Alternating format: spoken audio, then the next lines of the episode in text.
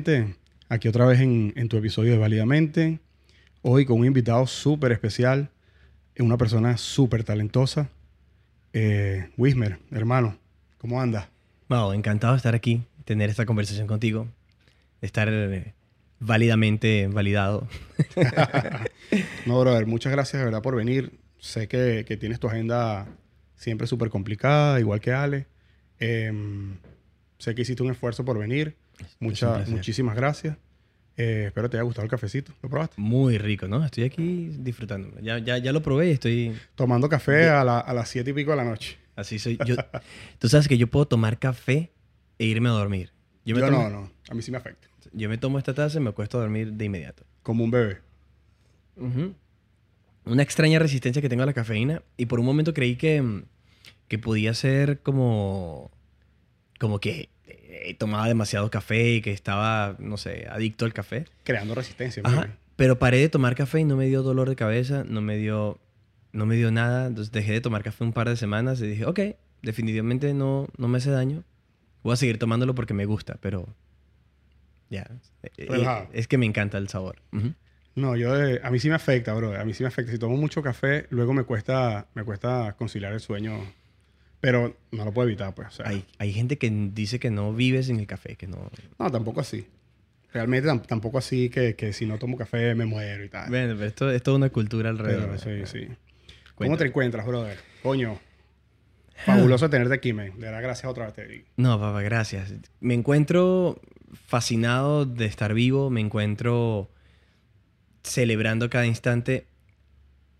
Te cuento que hace hace unas, unas semanas o un mes, más o menos, un amigo me envió un audio que yo le envié hace seis años.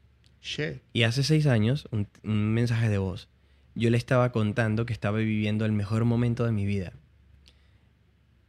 Me alegra que siga siendo así. Yo estoy viviendo el mejor momento de mi vida, ¿sabes? Estar presente hoy.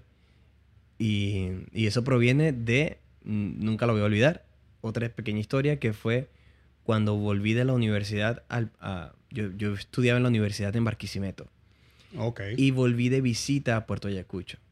¿De dónde eres? De, de donde soy. Y en Puerto Ayacucho, reunido con mis amigos, que de hecho me decían, Wismer, estás hablando muy guaro, y yo, sí, cara. Eh, recuerdo que me dijeron, vimos unas fotos de, del bachillerato. Y uno de ellos dijo, cuando éramos felices y no lo sabíamos. Y yo dije que, ¿cómo así? Yo, no, no, no. Yo quiero estar, yo quiero ser feliz y saberlo. Yo quiero estar consciente. Y eso es lo que hoy me hace estar viviendo conscientemente el mejor momento de mi vida. Es el único que existe, chamo, el, el, presente, bro. Exacto, así es.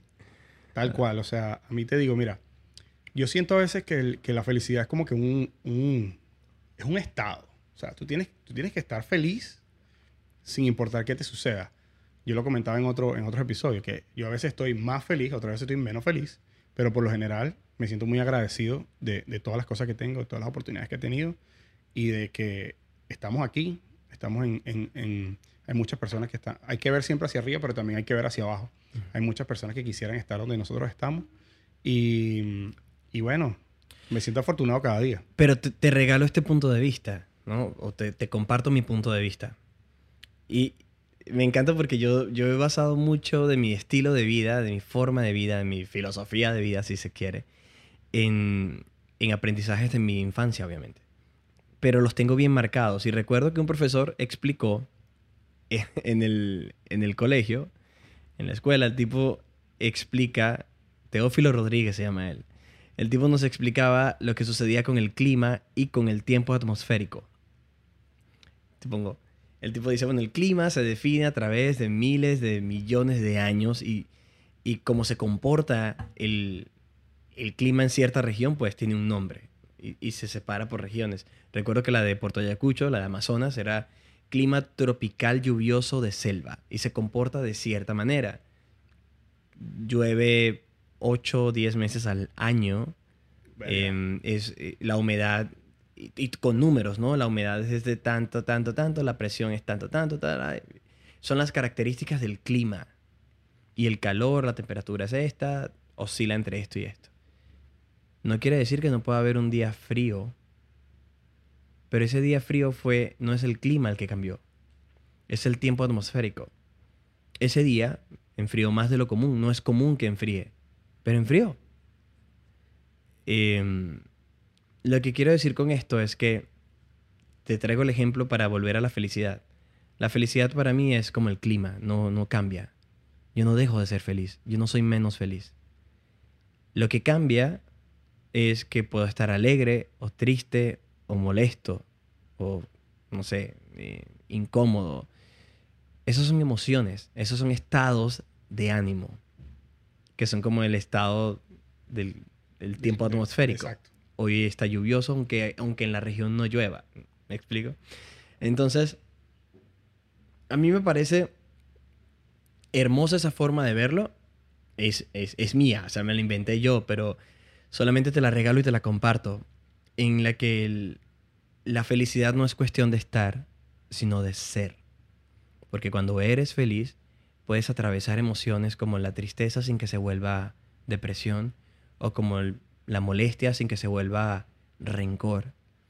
No, no, no logras ver el, el rostro negativo de la emoción porque la felicidad no te lo permite, porque entiendes que, la vida es hoy y te puedes molestar con tu pareja o con tu, un familiar y, y al rato pasa. Perdonas más rápido cuando eres feliz. No sé. eso, creo. Está, buena esa filosofía, brother. Primero, porque te baja un poquito, ¿sabes? Como que dice, como dice el americano, te pone los pies en, en la tierra. Y cuando tú, yo siento que cuando tú estás en un estado como más neutral, como más, tú sabes, eh, sí, neutral. Em, tomas mejores decisiones, mm. hablas mejor, te expresas mejor. Y entonces de esa forma, eh, la consecuencia es básicamente que, que da, tomas mejores decisiones y actúas mejor. Y, piensas más las cosas. Y haces práctica de, la felicidad. Porque también la felicidad es un ejercicio. Creo que... Qué lindo que entramos en el tema de la felicidad, que hablaste de la felicidad. Porque porque es eso, es un ejercicio consciente, eh, constante. A mí hay momentos en que me estoy molesto y digo como, pero ¿por qué me molestó tanto esto? O sea, como, no, no, no importa, ya no, no es necesario. O como em, algo me puede sacar de, me puede quitar la paciencia, ¿no? Y luego entiendo que, que no, que no sé, la vida rutinaria en pareja, por ejemplo, eh, puede ser, yo a veces me recuerdo constantemente de lo afortunado que soy de tener la pareja que tengo. Es como que, hey, ya va, es, es Alejandra, brother.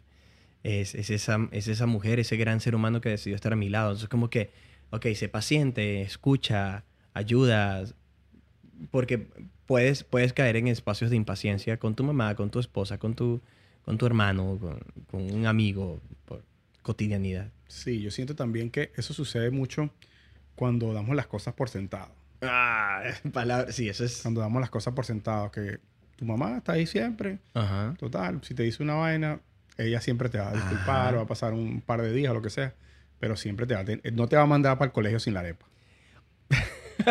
Me encanta. O, y bueno, y pasa con la familia, pasa con los amigos, pasa con, con la pareja, que tomas, tomas las cosas por sentado. Pero es que tomamos por sentado respirar, Mauricio. Sí, brother tomamos por sentado respirar. Entonces, Cuando nos despertamos en la mañana como unos locos, eh, el despertador, la, la corredera. Y, en vez de coño, tomarnos un segundo, yo siempre, hay días que lo hago, pero por lo general no. Como que tomarme un segundo, brother, y decir, coño, estoy aquí, estoy vivo. O sea, sería una bonita forma de, empezar el día en vez de, um, párate a la locura. Claro.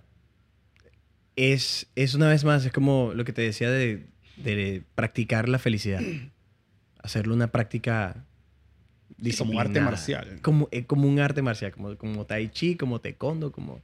Sí, exacto. Hacer, hacer de eso una práctica es, es hermoso. Porque apreciamos la vida. Apreciamos el instante. Yo estoy aquí, quiero que sepas que estoy aquí porque elegí estar acá. No, no, no, e, no, era un compromiso, no era un, un appointment en, en, mi agenda. Porque tengo una vida... Bueno, en la agenda de Ale. en la agenda de Ale. Pero he diseñado una vida en la que no tengo que hacer las cosas. Hago lo que amo. Entonces, no tengo ningún, ningún inconveniente en si lo que yo amo es no venir para acá, no venir. prefiero quedar mal contigo que quedar mal conmigo. Coño, eso es un, eso es un punto, es un punto importante, pues hay muchas, yo soy uno, weón. Yo cuando tengo como que una, una responsabilidad o algo, soy, soy muy serio con, con, con eso. Pero si lo, si lo entiendo totalmente con lo que, lo que, lo que me dice, Ujú. porque es triste estar en un sitio donde tú no quieres estar, donde no vas a dar el 100% de ti y donde tal vez puedes llegar a, malgastar el tiempo de la persona y tu propio tiempo mientras que puedan hacer otras actividades. Exacto, y es que no es ser, no es ser irresponsable por ser irresponsable. No se trata de eso, porque hay una delgada línea entre ser responsable y eh, transgredir, transgredirte. Acabamos de hablar de que estás, estamos presentes y lo único que tenemos eh, es el presente. Entonces, en el presente, ¿qué quiero hacer? ¿Qué me apetece hacer? No estoy hablando de, de libertinaje y de voy a, be- a beber entonces todo el día porque puede ser el último día de mi vida. No, no. Con ciertas responsabilidades, una vida, vivir como si fuese el último día de tu vida, pero de forma razonable, ¿no? De, de- forma justa y, y, y Sin concisa. exceso, por decirlo. Exacto. Y, y cuando hablo excesos o, o, um, o- o transgresiones a, a la realidad, es como no me voy a gastar todo lo que tengo en mi cuenta en este momento porque puede ser el último día de mi vida, ¿sabes? Como... mm, eh, Yo creo que hay una línea... Most likely it's not to be your. So, Sí, yo creo que es importante que, que en- entender cómo funciona esa línea que separa la responsabilidad de, de, de hacer lo que amas, ¿no? Y, y de ser consecuente con lo que tu cuerpo y tu alma y tu, tu ser quiere.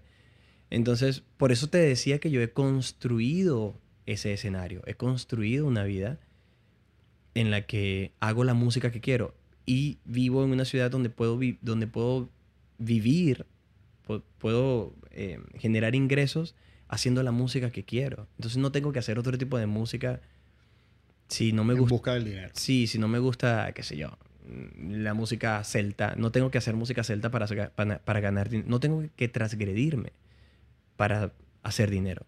Entonces hago dinero haciendo lo que amo, hago mi música y mm, vivo todo el tiempo tocando lo que yo quiero con el 4, de la forma en que yo quiero y, y ha sido muy divertido porque, claro, tienes que encontrar un middle ground, ¿no? A la gente le Claro. tiene que gustar, tienes que ser responsable, tienes que llegar a la hora, tienes que tocar el tiempo que te pidieron que tocaras.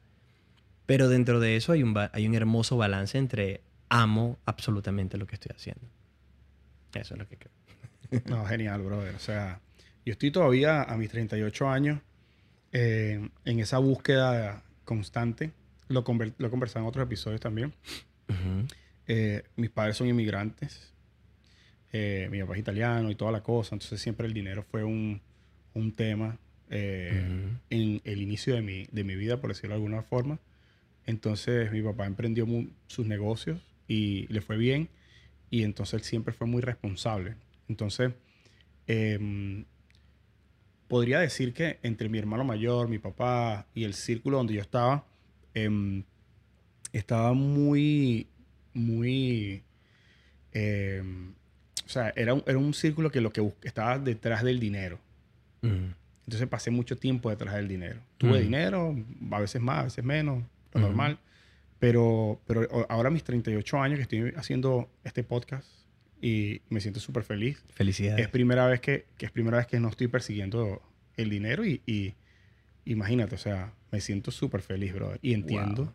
entiendo tu punto de vista de, de hacer esa música, de hacer la música y de, y de vivir de eso, ¿no?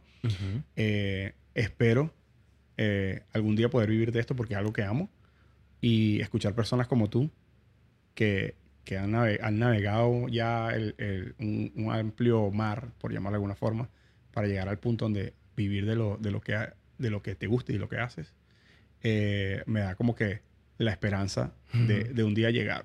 Sin duda, y cada vez más. Pero qué lindo, qué lindo saber, qué lindo conocerte mejor. Qué lindo saber que un ser así, que estuviste, ¿sabes? E- es- ese ejemplo es hermoso, que estuviste, estuviste persiguiendo el dinero y hoy ya no. Porque es que se nos puede ir la vida persiguiendo el dinero. Y nunca vas a tener suficiente. Me, me encanta. Yo recuerdo haber escuchado o haber leído sobre un pensamiento de Steve Jobs que decía que cuando tuvieses dinero suficiente para vivir tu vida, la vivieras. Comienza a vivirla. Porque él hizo dinero para vivir muchas vidas, vidas, mil vidas. Pero no la vivió.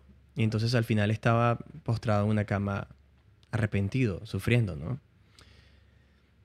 Yo creo que es importante ver esos ejemplos porque lo tenemos ahí en la cara todo el tiempo. Todo el tiempo está en tu cara que, que la gente desperdicia su vida en, en busca del dinero, que hay mucha gente que se hace millonaria y, y luego terminan regalando el dinero, yéndose, prefieren ser homeless que, que, ser millonarios porque es una locura.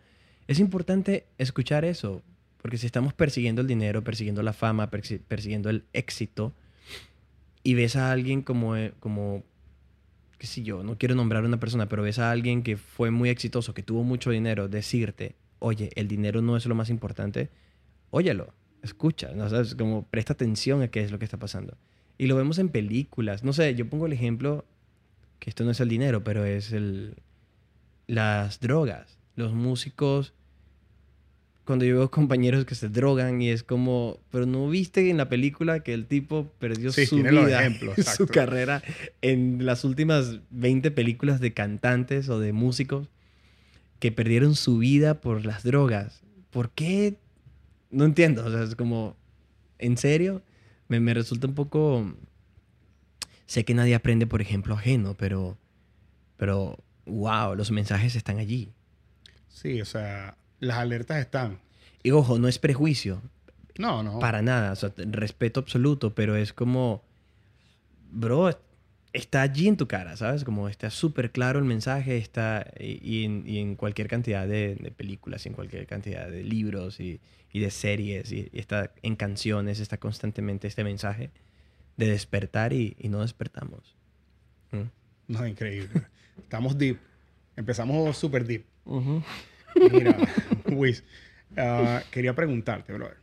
¿Cómo, lo, o sea, ¿Cómo saliste de Puerto Ayacucho? ¿Cómo fue esa transición de, de... Ya comentaste un poquito sobre lo de la universidad y todo eso. ¿Cómo fue, cómo empezó, fue el inicio de tu vida, tu niñez? ¿Cómo fue, cómo fue esa transición? No lleguemos a hoy, Ajá. ¿ok? Pero ¿cómo fue esa, esa transición de ese niño de allá a, a la persona que decidió emprender y, y salir de Venezuela? ¿Cómo fue esa transición? Es, no sé por dónde empezar, porque me puedo ubicar ¿Colegio? Mm, ¿Universidad? Sí, me puedo ubicar de niño eh, vendiendo quesillos en el mercadito 60 aniversario de Puerto Ayacucho. Em, era muy gracioso, porque yo, ten- yo tendría como 9 o 10 años y mi mamá no quería que yo hiciera eso. Pero siempre fui testarudo. Me, me fue muy bien en las artes, me fue muy bien... em, me fue muy bien en la, escuela generalmente. O sea, no era cuando, cuando no me iba bien, no era por ser bruto, no era porque no entendiera, sino era porque no me interesaba algo. Entonces esa falta de interés en ciertas cosas, ver lo absurdo del sistema escolar, fue común para mí desde temprano. Em, mis padres son divorciados, eso también afectó muchísimo mi desempeño en la escuela y todo, y, y mi amor por, sobre todo por el sistema escolar en ese momento. ¿Qué edad tenías más o menos? Ellos se divorciaron cuando yo tendría cinco años, más o menos, sí. Y mi hermano estaba recién nacido. Yo le llevo cinco años a mi hermanito. Oh, ok. Y mi papá, músico, mujeriego, 14 hijos somos en total. Oh, my para que tengas una idea. Entonces mi mamá no quería tener músicos en su vida. Aquí no va a haber músicos, no va a haber músicos, no va a haber músicos. Mi mamá es, es una abogada y fue siempre una mujer echada adelante. Era una tipa que eh, iba am, a Caracas a comprar ropa y venía a Puerto Ayacucho y la vendía a crédito. Entonces siempre estaba haciendo negocios, como resolviendo la vida, ¿no? Y así nos mantuvo, nos, nos sacó adelante a mi hermanito y a mí. Y a, a mi hermana, yo tengo una hermana llamada Miriam, que digamos que fue como, es, es hermana mayor y fue quien quien cuidó de nosotros, quien ayudó a mi mamá y, quien sirvió de, de, de, ¿sabes? de soporte para, para, hacer, para poder hacer una vida sin, sin papá y, y en un pueblito para que mi mamá pudiera trabajar. Lo cierto es que em, ese contexto que te cuento en este pueblo, en el fin del mundo, si Venezuela es el tercer mundo, Puerto Ayacucho es el cuarto mundo. Em, eh, salir de ese contexto, yo me fui a, a Barquisimeto a estudiar en la universidad. Aprendí muchísimo, aprendí mucho de música, conocí...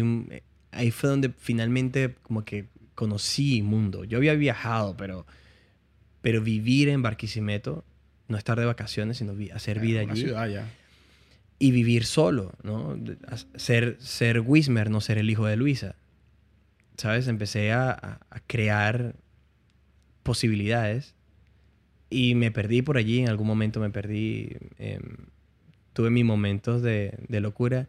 Hubo, hubo, un instante de mi vida en que ya mi mamá dejó de tener problemas económicos y, y su, su, vida profesional evolucionó de una manera muy, muy linda, a tal punto de que ella me pudo regalar una casa en Barquisimeto. ¡Wow! ¡Qué logro, ¿no? Sí, pero en esa época yo tenía la mentalidad de un muchacho de 19 años. Entonces hice desastre. Me regaló un carro. Porque ella ¿Qué edad tenía más o menos? Que, sí, 20 años más o menos. Y tocaba un poco el 4, pero estaba haciendo desastre, desastre y, viajaba en el carro y faltaba a la universidad y me quedaban materias y mi mamá no sabía. Fue un desastre, un desastre, una locura. Pero por un lado es gracioso y por otro lado hay una parte de mí que no se siente para nada orgullosa de eso, ¿no? Sin embargo, agradezco porque es parte de quien soy hoy. Agradezco haber vivido esa etapa como la viví. Eh, y, y, fui tocando, fui haciendo música, fui conociendo, fui, fui como encontrándome, conociéndome, saber cada vez más quién era, qué quería ser. Eh, siempre estuve desarrollando proyectos distintos, como música distinta. Armé con mi hermano, que es flautista, un grupo que se llamaba Madera 4, y eran cuatro flautas y un cuatro. Una cosa rara. Luego sí, armamos un sí. grupo con un cello, un cuatro, una percusión y una flauta. Rarísimo. El bajo lo hacía el cello. Luego, con toda esta onda del pollo brito, armé una banda que se llamaba Guaraos con la que tocábamos como guaco, pero con el 4. Y ahí fue donde conseguí un 4 eléctrico para, para poder hacer música con una banda tan grande. Y una cosa fue llevando a la otra. Llegó un momento en que renuncié a la universidad porque dije, no, esto no es, definitivamente no es lo mío. Le devolví la casa a mi mamá, le devolví el carro. O sea, vendí eso y le di su dinero. Le dije, mami, gracias, pero no gracias. Y renuncié. Y me fui. Entonces ahí comenzó mi viaje. Me fui a Caracas, luego vuelvo a Barquisimeto, luego me fui a, a Uruguay, luego estuve en, en, Brasil. Siempre con proyectos musicales. Y... Siempre haciendo música. Después de todo ese viaje que estuve en Argentina, estuve en el sur un rato, volví, fui, me quedé, eh, hice un montón de cosas. Cuando yo vuelvo a Venezuela, ya Venezuela estaba bien caótica. Para año, año más o menos. 2013, más Uf, o menos. Ahí estaba acá de secuestro. Uh -huh. Una locura. Yo recuerdo, tú me dijiste que no llegara hasta hoy, pero. Dale, dale. Te, te, te, te narro un poco el viaje, ¿no? Lo que puedo. Lo cierto es que cuando vuelvo a, a, Venezuela me doy cuenta de todo este caos y mi mamá me invita a trabajar con ella en un negocito que tenía. Ella no se encargaba del negocio, ella seguía trabajando en el, en el banco o en la gobernación o algo así. Y me, me, designó allí para que trabajara en el negocio, un negocio de distribución de bolsas plásticas y estaba bien chévere el negocio. Y yo fui como a, a, abrir la Santa María un par de veces y luego dije como que aquí podemos hacer otra cosa. ¿Cómo, ¿Cómo hacemos que esto crezca? ¿Cómo hacemos que esto sea distinto? Y empecé como a evolucionar el, el negocio, a trabajar en... Y a evolucionar yo mismo, a desarrollar una parte de mí que estaba allí dormida, que era el, el negociante, el vendedor. Y en, ese, en esa etapa comencé a ver clases de ventas, comencé a... sea, te involucraste eh, académicamente en eso, ¿no? Sí, empecé a, a ver eso, a ver clases de ventas online, viajé a Caracas a ver cursos, compraba libros, estaba constantemente leyendo libros sobre, sobre ventas, sobre liderazgo, sobre eh, em, emprendedurismo. y eso me, me permitió llevar el negocio a un siguiente nivel. Fue genial, me lo disfruté muchísimo. Pero eh, el cuento, a finales de 2014 me di cuenta de que todo se estaba yendo por el retrete. Y fue cuando compré un boleto para irme. El 23 de enero de 2015 salí yo de, de Venezuela a Panamá. A quedarme en la casa de un amigo sin visa americana, sin... Bueno, con dólares, pero lo que había podido ahorrar, lo que había podido cambiar. La moneda se estaba devaluando, pero a diario, era una locura. La plata se iba como agua. Yo veía que llevaba cantidades así de billetes de 100 y el tipo me daba un billete de 50. Y yo no podía creerlo. O sea, Yo también viví eso, loco, qué porque locura, men. en el 2014 cuando yo me vine, eh, antes de irme a Irlanda y todo, después de ir a Irlanda y todo eso, Mm. cada vez que yo cambiaba, lo- estaba siempre apurado. No, sí, este chamo no me ha pagado, pum, pum, déjame ir a cambiar. Eh, aquel me pagó porque el, el- el precio era, Una o locura. sea, una locura, brother. no bajaba nunca. Y subía... Que era... ¿Cuánto fue? 98. No, yo ni me acuerdo de No, no, cero. sí, los números son una locura. No. Bueno, lo cierto es que yo salgo de allí y, y cuando estoy en Panamá me di cuenta de que yo tenía en mis manos. Bueno, en, en Panamá intenté como hacer otras cosas, pero no salieron bien y económicamente no me fue nada bien y no pasó nada. Volví a Venezuela, saqué una visa americana, me volví a Panamá a tratar de hacer algo porque ya no me quedaba plata y me vine a Estados Unidos con 200 dólares en el bolsillo. y tuve que dejar mi cuatro, mi cuatro, mi cuatro acústico, me traje solamente el eléctrico porque em, Spirit, que es la, la aerolínea, Una maleta solamente. una sola cosa, tenía que pagar 100 dólares para traerme el acústico y dije, no, ni en pedo. Y entonces, así me vine. mejor comprar uno, me imagino. Salía mejor No tengo ni idea cuánto cuesta un 4. no, no, no tanto. es un 4 es caro. Pero, pero lo cierto es que, nada, me arrojé con todo, ¿sabes? Dije, me vine con 200 dólares, mi 4 eléctrico y el par de zapatos que tenía puestos.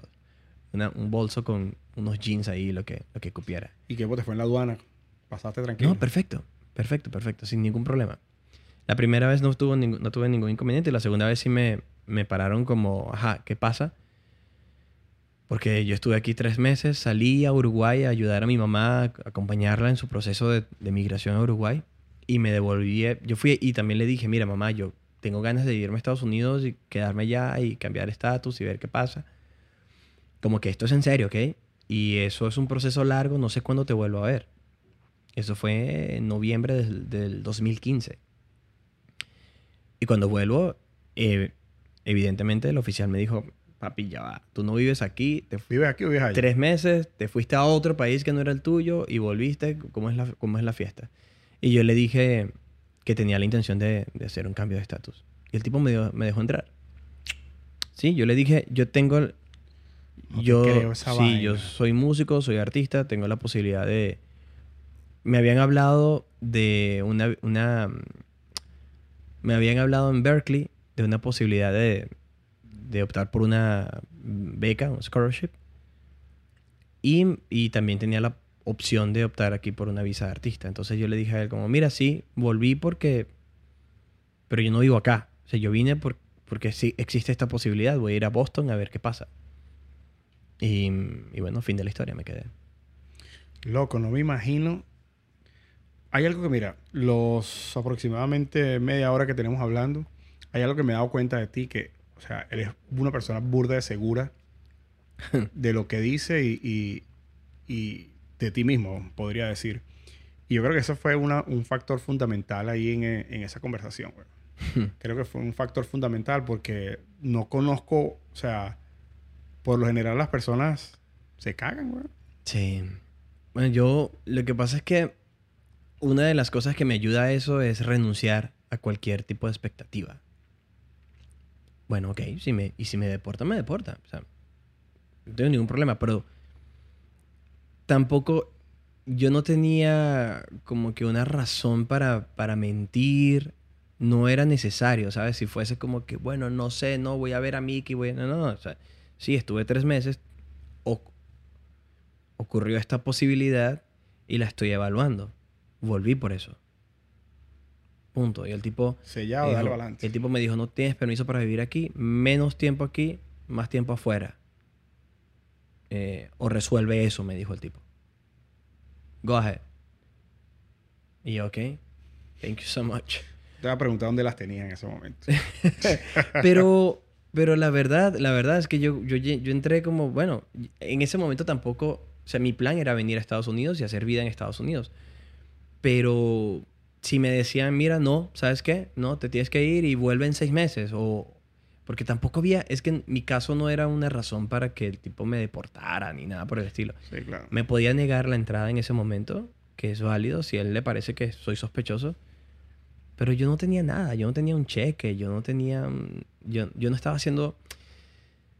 Nunca me estuve comiendo la luz, ¿sabes? Siempre estuve haciendo las cosas como... Igual, cuando yo fui a Panamá, yo no me registré como inmigrante, que me dijeron, registra tu pasaporte como inmigrante. Yo, no, yo no sé si me quiero quedar aquí, ya va, déjame ver. Yo quiero ir yo quiero, yo quiero irme a Estados Unidos.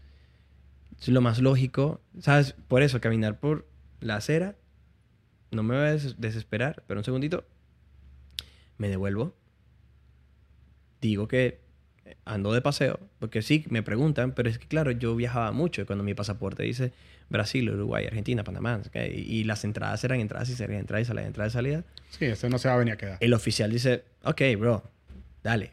Y cuando el tipo también ve que mi pasaporte es como un montón de hojitas así, porque bueno, músico, viajero, dale. Ok. No hubo, no hubo ningún tipo de inconveniente en ese sentido. ¿no? Y, y lo digo con...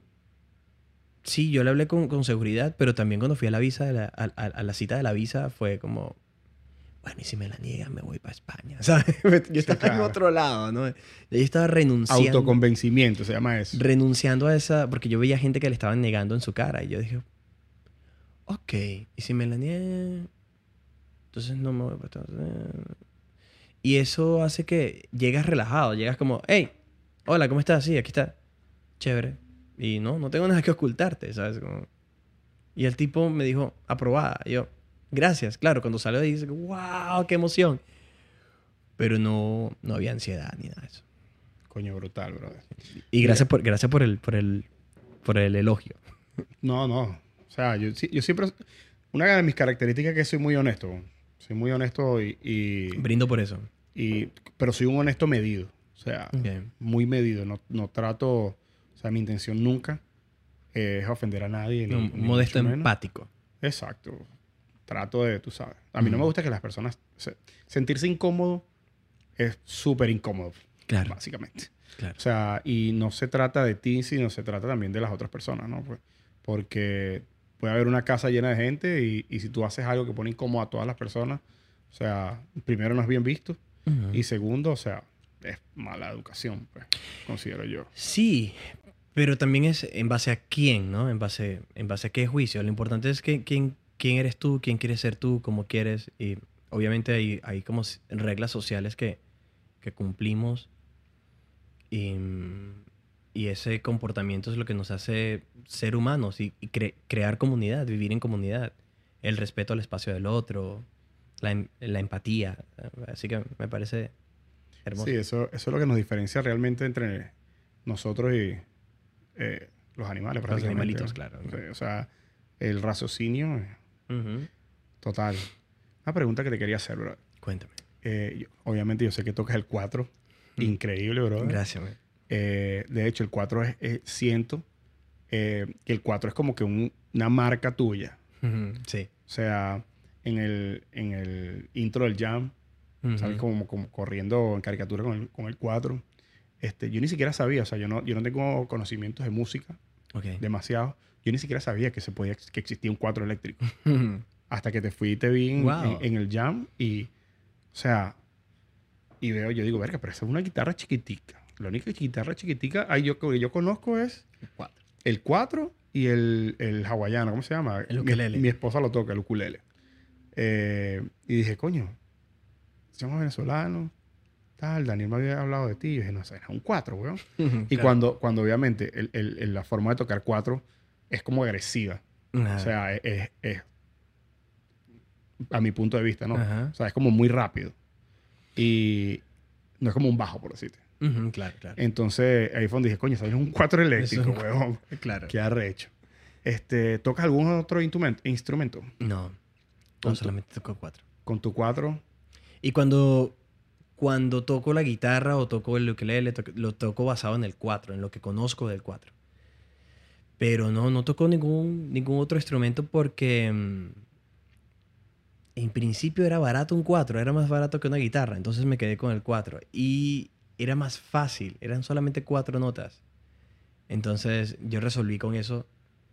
Cuando me encontré limitado por, por no sé, por encontrar acordes que eran un poco más extraños, vi clases. Vi clases con maestros que me explicaron o buscaba en YouTube. Y mm, cuando, cuando comprendí cómo, cómo funcionaba, pues básicamente como que decodifiqué con la ayuda de estas personas y de este, este contenido la forma de tocar en, en solo cuatro cuerdas música más compleja. Y mm, también hay como que toda una nueva onda, ya no es, ya no es tan novedosa porque tiene rato, hay una cantidad de cuatristas trabajando, desarrollando el cuatro a otro nivel hace, hace mucho tiempo y ellos han servido también de inspiración. Desde el pollo brito hasta ese cuatro tríos son, son tipos que son baluartes del, del instrumento y de nuestra música. Y ellos han servido de, de influencia para, para encontrar esos espacios, como ah, el 4 se puede hacer esto, se puede hacer esto, abres, como vas abriendo camino. Y luego, bueno, cada uno hace el suyo, ¿no? Yo eh, siempre recalco que en Venezuela cualquier tío, cualquier primo, cualquier, ¿sabes? Cualquier persona agarra el 4 y toca un vallenato. No es, no es ajeno que las personas toquen música, eh, música del mundo con el 4. En Venezuela eso es común. Alguien agarra un 4 y toca una canción de Maná. Y, um, o no sé, música ligera, no sé. ¿Sabes? Es, es como... No, no es, no es algo... Es un instrumento como decir el piano, que No, no, pero lo que quiero decir es que no es que es imposible, ¿sabes? Lo que yo hice fue que descaradamente me dediqué a eso. Yo dije, ok, yo voy a tocar música pop, rock, funk con el 4. Y ya, y voy a vivir de eso, no voy a tocar joropo ni de casualidad.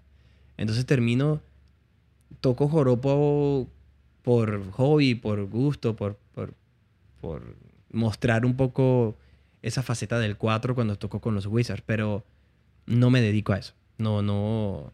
Es, es muy difícil. Hace poco Leonard Jacome, que es un, sí. un gran arpista venezolano, me llamó. Me dice, Wiz, tengo un toque esta noche.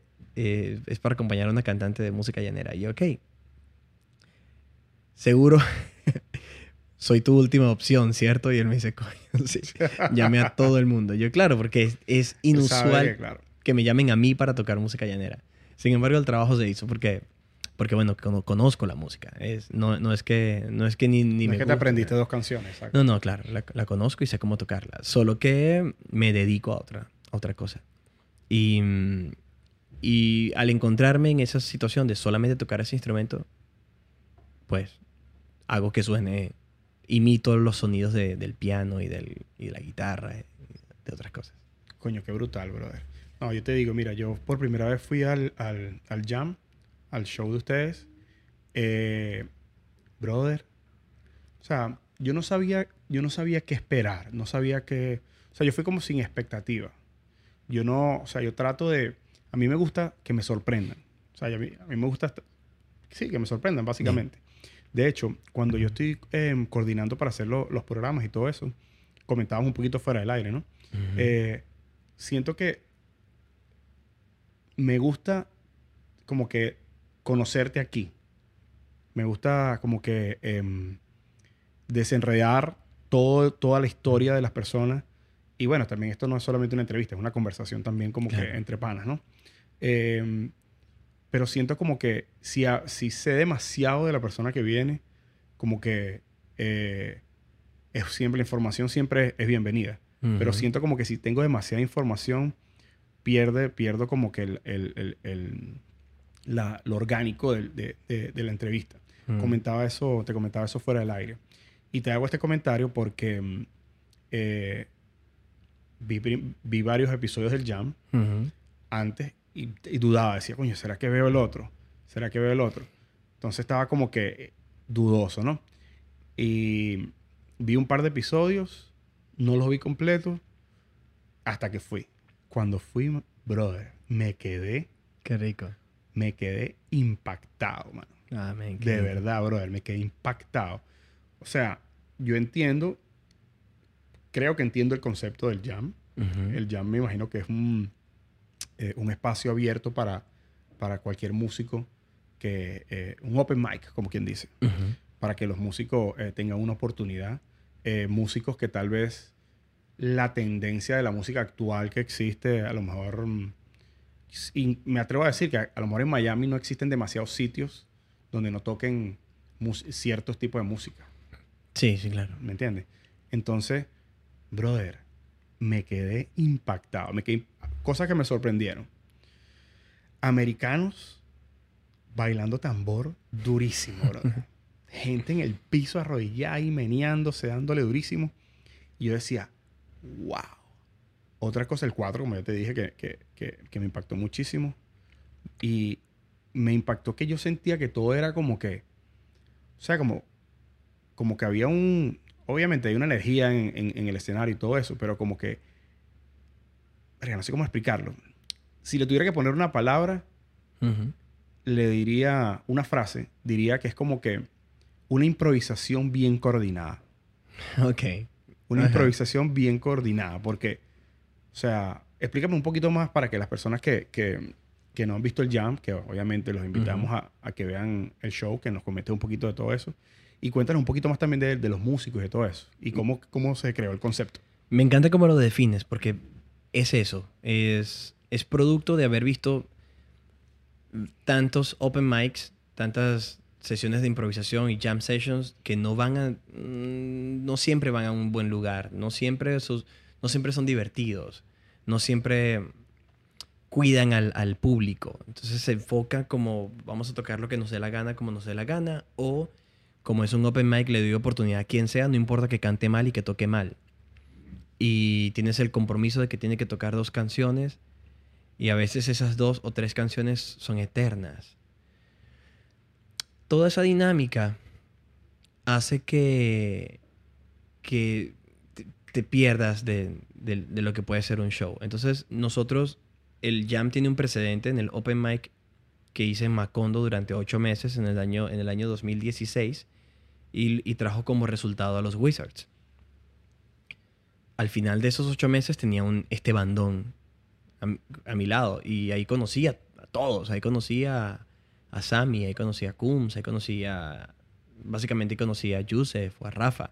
Los conocía de, a Rafa y a Yusef de Venezuela, pero no había tocado con ellos y no había trabajado con ellos hasta que comenzamos a hacer el jam, el, el open mic en ese momento. Ahora,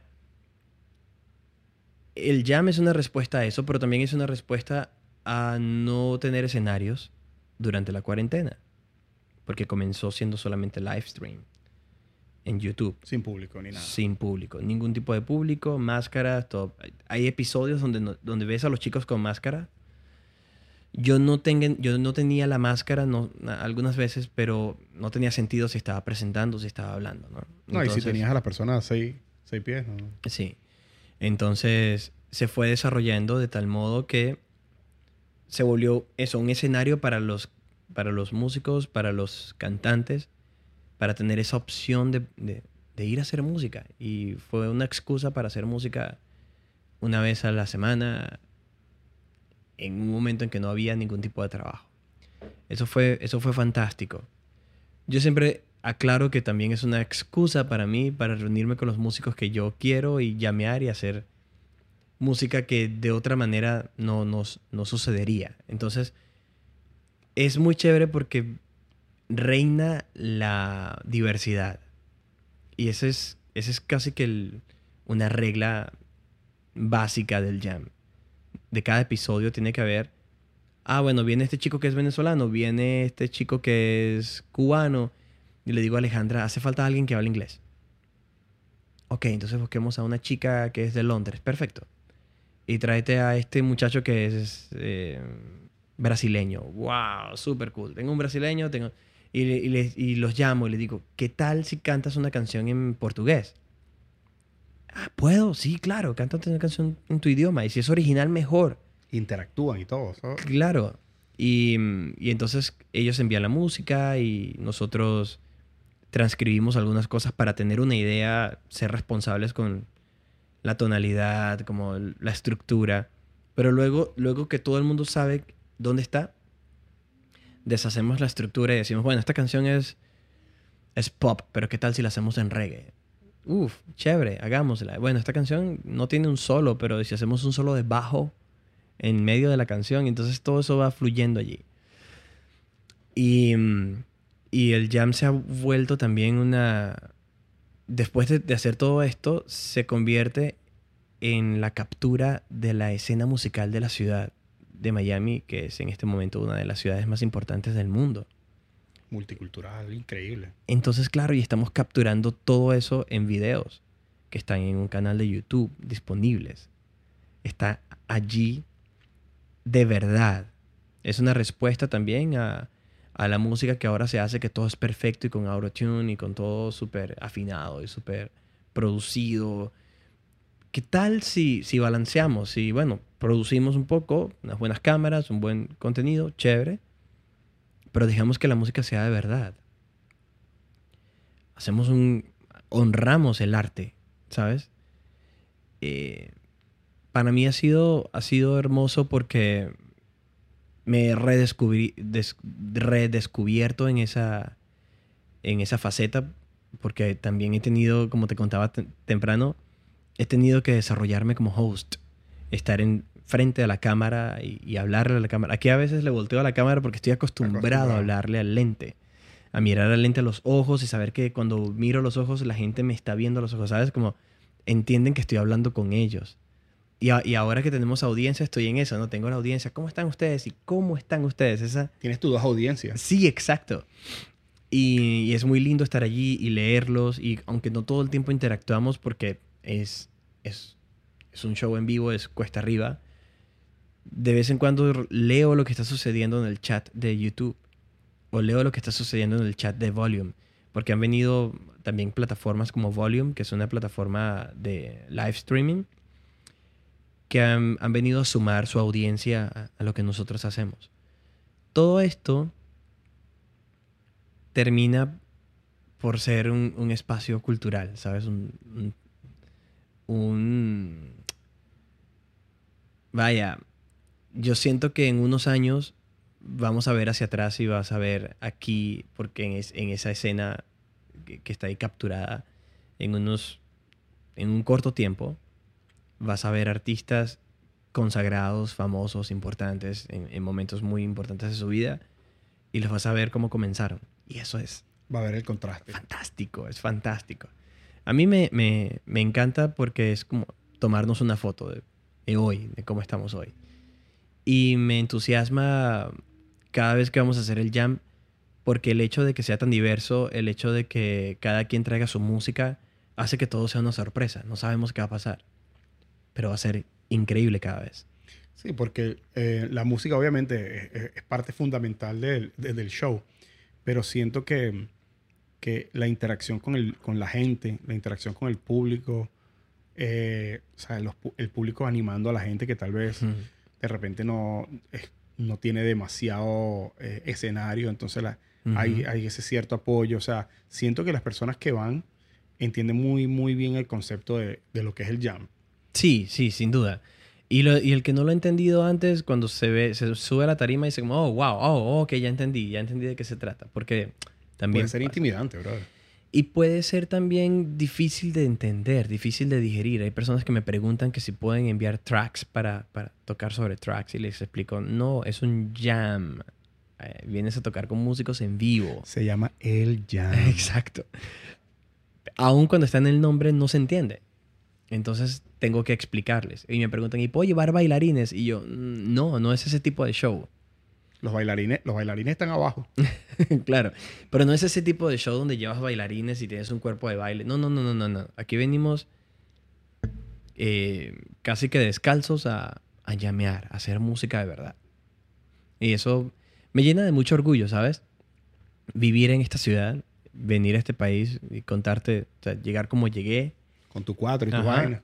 Y es, es lindo porque a mí me llena de mucha alegría, mm, más allá de mm, la caricia al ego que puede ser el haber construido lo que hemos construido, es, es la satisfacción de, de estar aportando algo, es de, de- de- de ser eh, em, useful, es la palabra, de ser, eh, de servir a la sociedad, ¿sabes? De, de- de servir a, a la comunidad.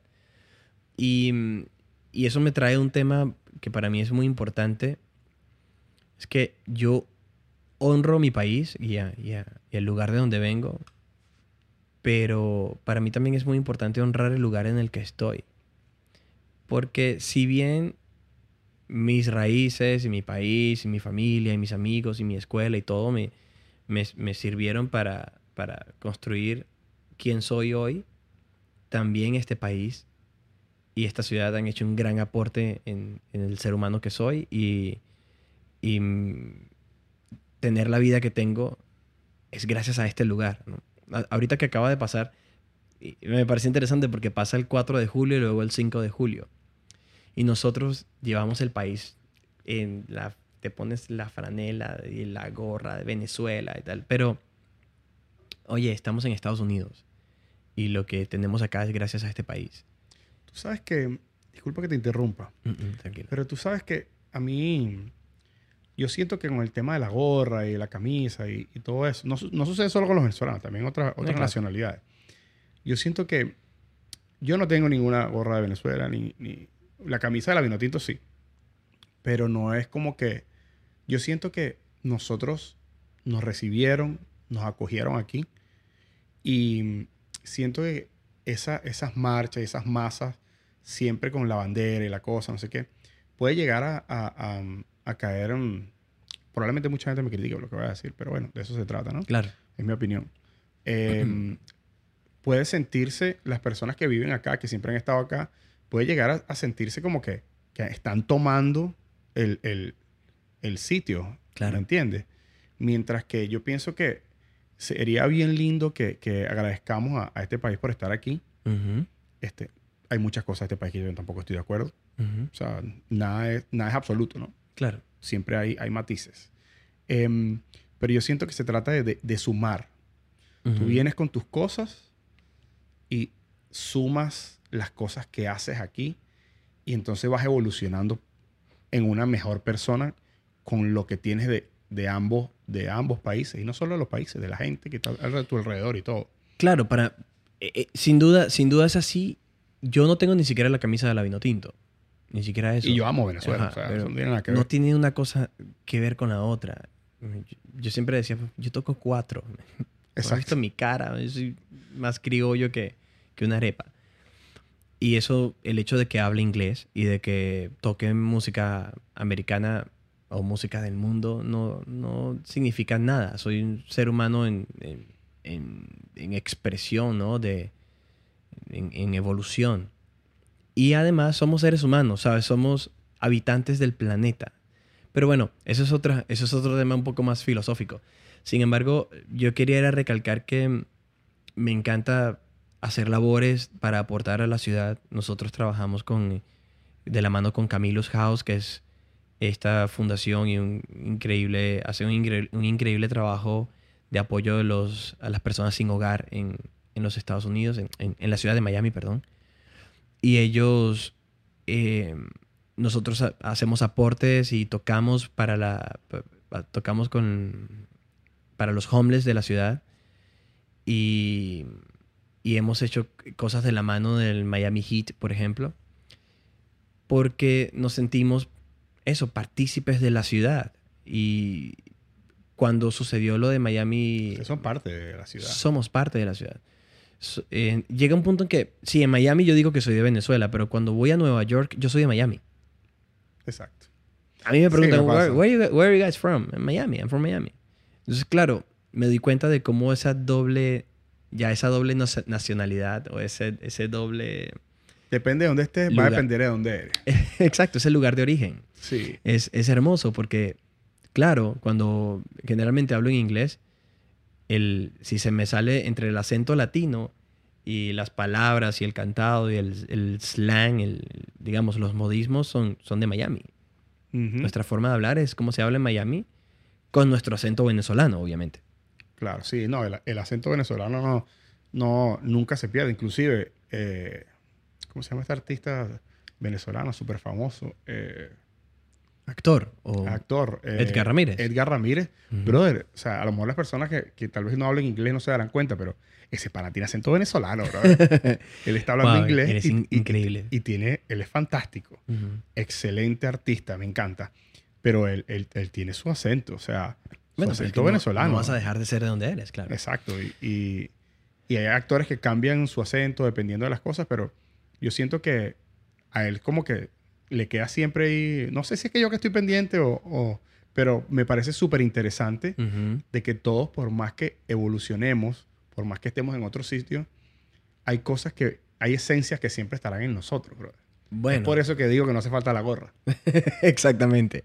Sí, eh, yo también me siento por otra parte ciudadano del mundo. Entonces, cuando viví en Buenos Aires me, me encontraba fascinado con el lugar.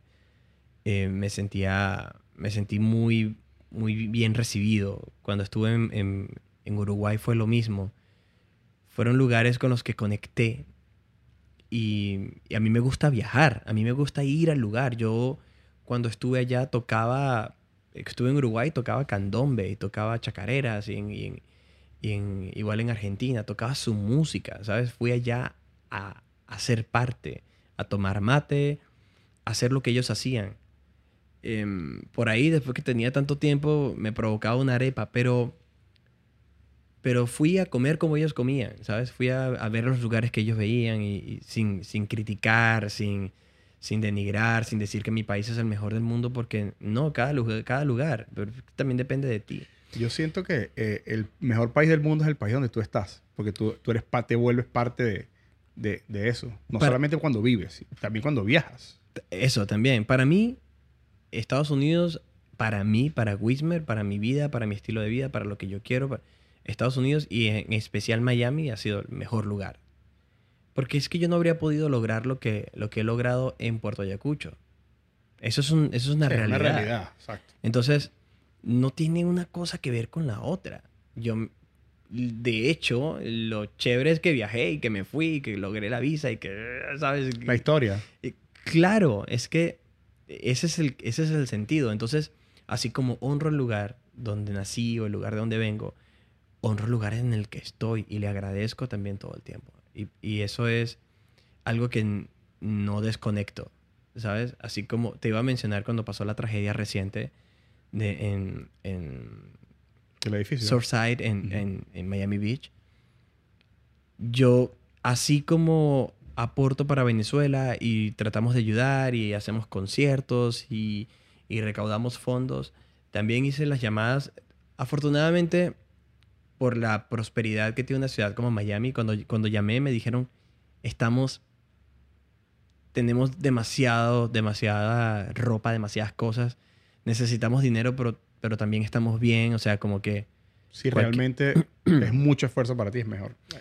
Sí, fue, fue muy lindo ver eso, pero yo, yo hice la llamada como, hey, yo soy músico de aquí de la ciudad, tengo una banda, ¿qué, ¿qué puedo hacer? Y la tipa me dijo, tranquilo, no, no tienes que hacer nada. Y yo, bueno, pero, pero puedo compartir el link de, de- de donaciones económicas. para-". Sí, sí, bueno, eso sí lo puedes hacer, aquí está el link. Gracias, eh, estamos súper agradecidos, pero... Pero es esa intención de, bueno, ya va, si me necesita también el lugar en el que estoy, el lugar que me ha dado tanto, porque todo lo que tengo me lo ha dado hoy Estados Unidos. Yo llegué aquí con 200 dólares. Lo demás es intelectual, lo demás está dentro de mí, en mi alma, mis valores, mi, mi forma de, de ser, que también se va mol- moldeando. ¿sí? Pero viene, viene co- formado de, de tu familia. Pero de tu por, país. su- por supuesto, y, y de quién soy, ¿no? De todo lo que conforma mi ADN. Total. Mm. Mira, brother. ¿Cómo conociste? Ya hablamos un poquito de lo de, lo de Macondo, by the way. Yo no le hago cuña a nadie, pero Macondo, Macondo tiene un, un rap de, que tiene pollo y pimentón que está fire. está bien fire. Macondo, mi, mi favorito, Macondo es el açaí bowl y también tiene una arepita de, de, de zanahoria. Muchacho. Arepita de zanahoria, no la he probado. Bro. Yo por lo general lo que voy me- es que me gusta tanto el, el, el wrap de pollo que viene como con pimentoncito. O sea, y me lo, me, me lo como con un... Ellos tienen, no, no sé los nombres. Yo con los nombres soy terrible, ¿verdad? Mm, Eh, es, un, es como un batido que tiene manzana verde y tiene algo también de, de como que Puede ser sunrise o sunset. celery o algo de eso. Ajá, algo de eso. ¿no? Y está bien, bien, bien rico. A mí me encanta, me encanta Macondo. Mi esposa la pasa ahí metida con... eh, ella hace trading, forex y esas cosas. Cool. Entonces siempre está con sus amigos ahí, los traders y tal. Entonces Qué bien. les gusta mucho, me gusta mucho el concepto que tienen, además de eso. Es, es hermoso y está hecho en familia. Yo no tengo ningún problema en hablar de, de Macondo, aunque sea un lugar y que tú puedas, se pueda sentir que está haciendo una cuña, pero es que una vez más vuelvo al tema de la gratitud. Al pan pan y el vino vino. Si está bueno, está bueno. Pero también la gratitud, ¿sabes? Porque cuando yo estaba quebrado, quebrado, y estuve a punto de irme, eh, busqué un trabajo para irme de acá, porque dije, cuando tenga que hacer otra cosa que no sea música, me voy. Me compro un pasaje y me voy. Eso fue en febrero del 2016. A mí, Olga, la actual manager de Macondo, y era, to- era la manager para entonces, me dio la oportunidad de tocar allí. Y me cambió la vida. Entonces, mi vida tiene un antes y un después de ese lugar. No tengo más que decir. Mira que yo, que- mira yo hablando inocentemente de Macondo y mira toda la, la- el, el trasfondo y, y el simbolismo que tiene para ti, brother. Qué arrecho, ¿no? Absolutamente, man, absolutamente. Yo entro a ese lugar y es viajar también en el tiempo, pero es- es- despierta en mí una absoluta gratitud. Porque te puedo decir que no, mi vida no, no sería lo que es si, si no hubiese entrado a ese lugar ese día. Qué brutal, ¿no? Como nos tienden las, ma- la mano y, y es como conversaba con Romina en, en el episodio con Romina Leal, eh, que hay personas que están un poquito más arriba que nosotros y lo más importante en mi punto de vista de estar arriba es que alguien que seas el que tiende la mano para ayudar a, a- a- a otras personas, ¿no? Claro. Porque si no, ¿de qué vale? ¿De qué vale tenerlo todo si realmente no puedes, no tienes la intención de dar? Es que si lo que... Yo, yo siempre he dicho eso. Si lo que tienes no sirve para ayudar a otros, entonces es un desperdicio. Los, los recursos son como el agua de un- del río. Si los retienes, se estancan y se pudre. Y huele mal. Tienes que dejar que fluya. Eso es como el, como el conocimiento. Tienes que dejar que fluya.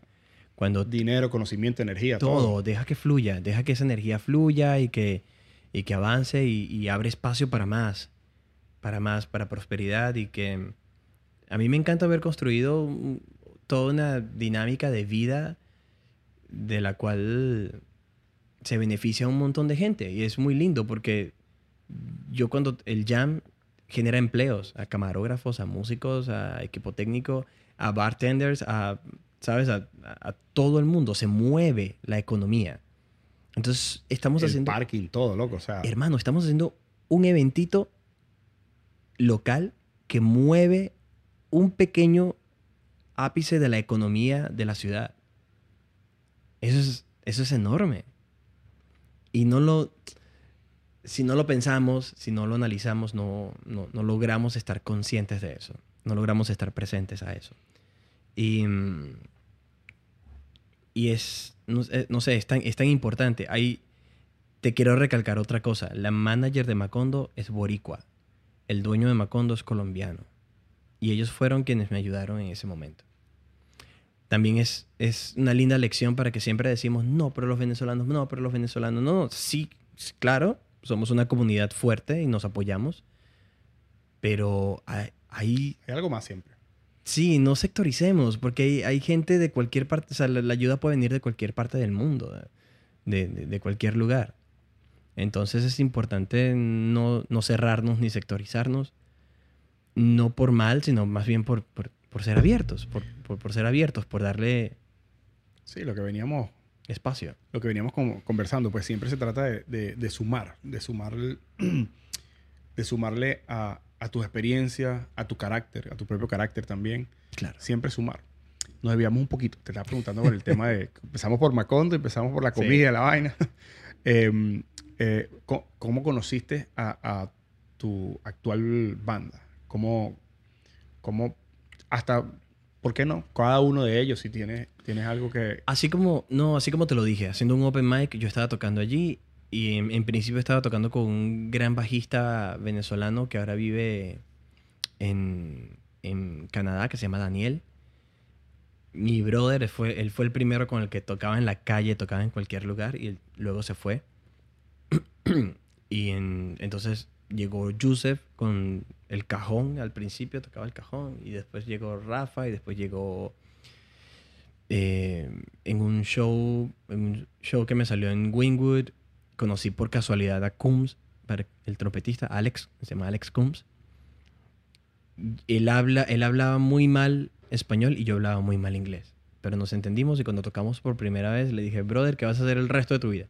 Lo invité para el jam, para el open mic y se vino y me dijo, me voy a llevar a mi primo, el trombonista. Y hoy son mis roommates. Vivimos juntos, somos socios y tenemos una, Buena relación.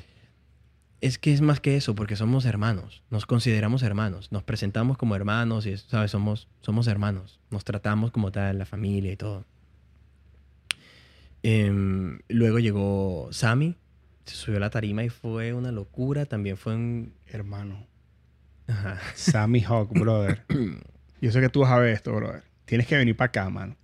Me dejó, me dejó, o sea, yo estaba, hubo un punto, él pasó detrás mío, o sea, yo estaba, yo estaba como por la barra y él pasó detrás mío y me golpeó, tenía un bolso y me golpeó con el bolso. Y yo, coño, ¿qué pasó? Y veo que el carajo va así. Cuando se monta en la vaina, Una locura. marico, el tipo baila, actúa. Romina me había hablado de él, pero. El tipo baila, actúa, canta. Por un momento yo pensé, y te voy a, te, te voy a hablar de la experiencia que yo tuve, ¿no? Por un momento yo pensé que, que el carajo estaba cantando una canción, güey. Y el carajo estaba improvisando todo, brother. Improvisando. O sea, yo El- me quedé como el meme. Me quedé así, mira. Sammy es uno de los artistas más increíbles que he conocido en mi vida. Y me siento muy mm, honrado de, de- de estar a su lado, de, de trabajar junto a él. Me siento, estoy muy agradecido con la vida y con él personalmente por haber elegido trabajar conmigo.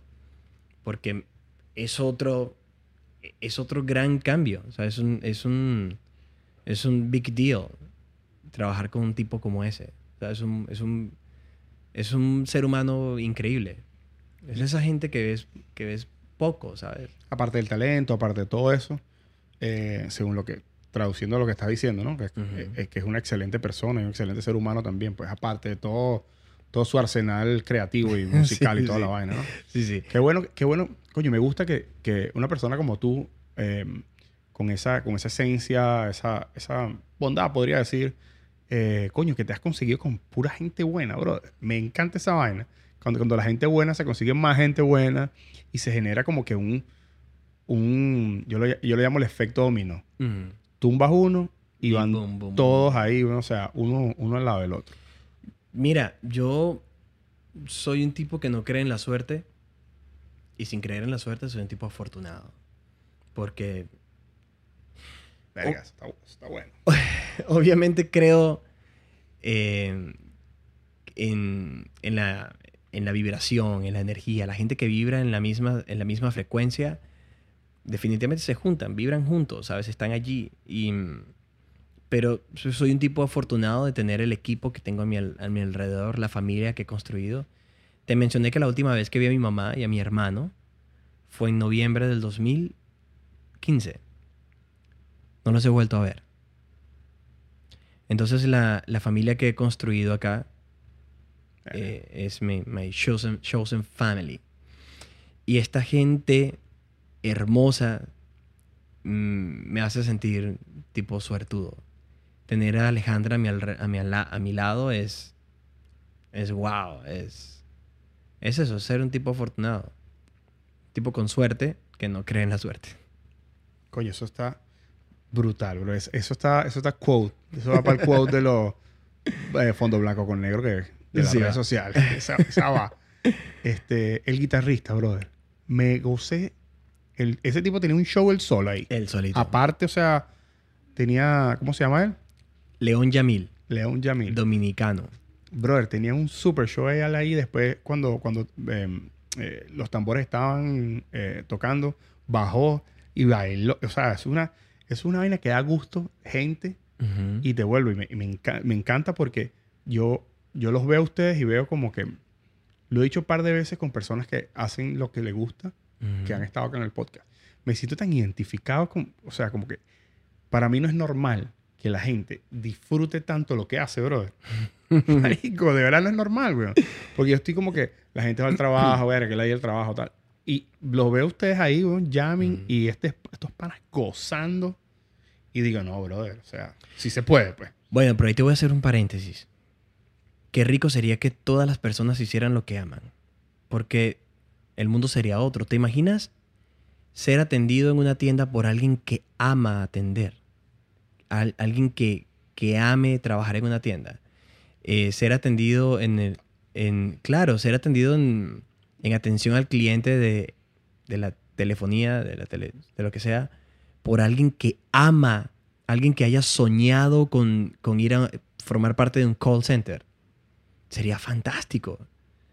Eh, Lo que pasa es que estamos rodeados de tantas personas que solamente están persiguiendo el dinero, volviendo, Al punto. volviendo al punto, y que somos infelices.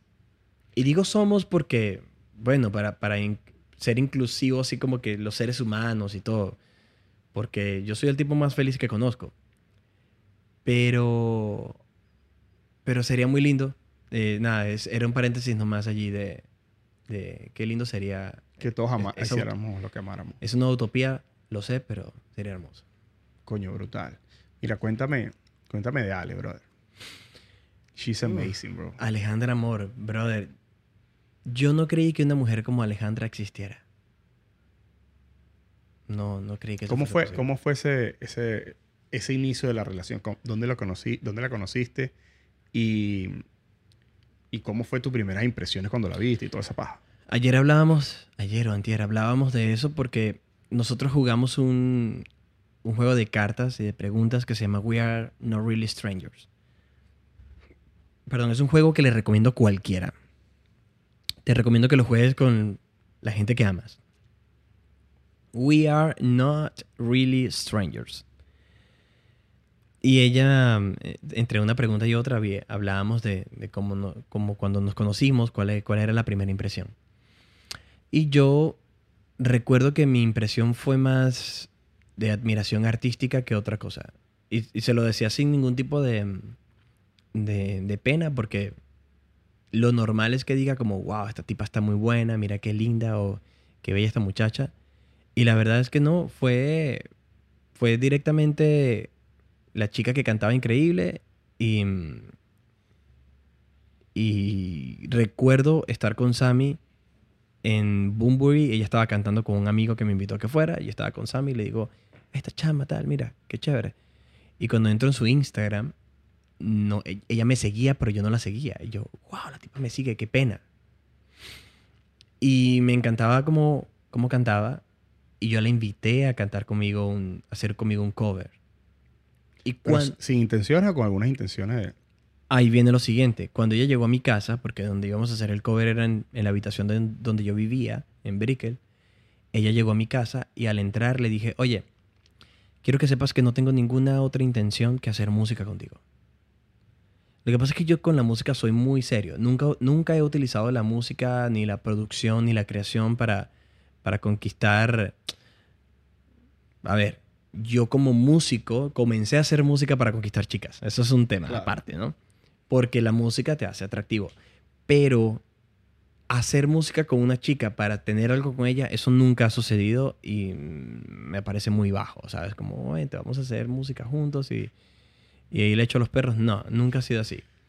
Entonces, con Ale fui súper directo. Ajá, pero no tenías ni... De verdad, o sea, coño, con todo respeto, marico, Ale es bella. Ale es una preciosura. Entonces, ¿cómo es eso? O sea, dices, bueno, voy a, voy a, voy a invitarla a mi casa a hacer música y, y le voy a decir esto, crey- o sea, le, le dijiste eso creyendo para que no creyera o, o cómo es la vaina. ¿Cómo fue la vaina? No, yo sí, igual que tú, un tipo muy honesto. Y em, la verdad es que yo estaba en un momento de mi vida en que esa, esa, esa situación no tenía nada que ver con ella, no tenía nada que ver con que fuese hermosa o no.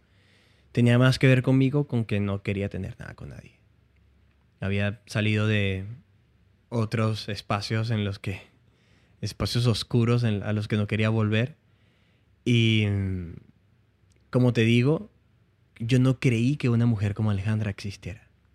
Porque yo tengo 35 años, para ese momento 33. Después de vivir ciertas cosas, mm, ya estás como bien curado sea, ya- y, y hay ciertas cosas que das como, mira, no, si la relación siempre va a ser una celadera y una, una persona pidiéndome tiempo y pidiéndome atención y pidiendo que ladilla, no quiero eso en mi vida, yo quiero hacer música. Quiero enfocarme en lo que, en lo que realmente es importante para mí. Y ya que ninguna mujer va a estar a mi lado para apoyarme y para construir conmigo, sino que van a estar para pedirme tiempo y, y, y, y vas a volver a tocar cuatro hoy, qué fastidio. Y, mm, y el 14 de febrero en serio tienes que tocar en lugar de estar conmigo y es el cumpleaños de mi mamá y porque vas a ir a tocar y, y, ¿sabes? Toda esa dinámica que es lo normal. Sí, lo normal. Yo dije, no quiero más eso en mi vida. No, no quiero eso. Y yo no me reconozco como un tipo infiel. Entonces, tampoco quería celos ni quería nadie persiguiéndome y preguntándome cosas. Entonces, obstinado de, esa situación, decidí no tener relaciones con, con nadie, no vincularme con nadie. Y, es, y Alejandra llegó a mi vida en ese momento. Yo le dije claramente, mira, nada. así que fuimos amigos. Yo realmente, hubo un momento en que me di cuenta de que me gustaba mi mejor amiga. Coño, eso es sabroso. A mí me pasó más o menos igual. Es Me lindo, pasó- ¿no? Me pasó más o menos igual porque, porque yo siento que para que una relación... Yo soy divorciado, by the way. Ok. Entonces, em, siento que para que una relación funcione, tiene que haber un alto nime- nivel de admiración por esa persona. Por supuesto. O sea, que tú admires lo que hace, cómo lo hace, la forma de ver que tiene. Nunca es, perf- no, nunca es perfecto. Todas las personas tenemos, em, eh, ¿cómo se dice? Disagreements. No sé. Eh, ¿Cómo se dice? Disagreement. Bueno, em, Desacuerdos. desacuerdos. Entonces, lo, lo bueno es cuando dejas los, los- los desacuerdos de un lado y, y entonces como que esa admiración te hace querer construir y querer más y, y ayudar, impulsar. Porque conseguir a alguien que te impulse a ser mejor y que te impulse en tu carrera y que, y, y- y que esté ahí contigo, Es otro... marico, eso no existe. Eso, eso- si la encuentras así, no la suelte. Bueno, yo la encontré. No la suelte. Entonces, es que no se trata de no soltarla, ¿no? Eh, Que no se vaya. ¿no? de construir, de construir eh, juntos, porque lo lindo es que Alejandra y yo tenemos una relación en la que somos libres. Somos libres de ser. Y eh, elegimos estar juntos. Es muy distinto, ¿sabes? Es fantástico. Yo elijo cada mañana estar a su lado, enamorarla y enamorarme, porque el amor también es una elección. Y hay que revisar para que la cotidianidad no te haga tomar las cosas por sentado. Y mm, he, crecido tanto y sé que, que ella también, hemos crecido juntos como, como pareja, como seres humanos, como individuos. Y tenemos un... Tenemos una hermosa dinámica. Me siento muy orgulloso del- de la relación que tenemos. Yo en algún momento le dije a ella, tú y yo le vamos a enseñar al mundo cómo se ama. Y creo que en esa labor hemos estado. Porque uno de los tratos que hicimos Alejandra y yo fue como, si esta es nuestra relación, todo esto que ves acá, eh, este vaso es la infidelidad. No, no forma, no, no, ni siquiera lejos, es que no forma parte de la relación. Entonces cuando tú invitas a tu pareja a cometer nuevos errores y a partir de este tipo de cosas no existen en nuestra vida, en nuestro universo, eso no existe. Eso hace que Alejandra pueda hacer negocios y pueda hacer, pueda viajar y pueda cantar con otra gente y pueda venir a hacer un podcast con un tipo que yo no conozco. Y yo no estoy, pero ¿quién Sí, es ese no. tipo? ¿Pero por qué? Pero no, yo voy contigo. Y yo te voy a llevar y yo te voy a buscar. Y tú, "Men, no, brother, por favor. Yo- no es la vida que yo Sí, no, quiero. eh, No, ¿sabes? hay tiempo para eso. y menos en una, aquí en Estados Unidos. Exactamente.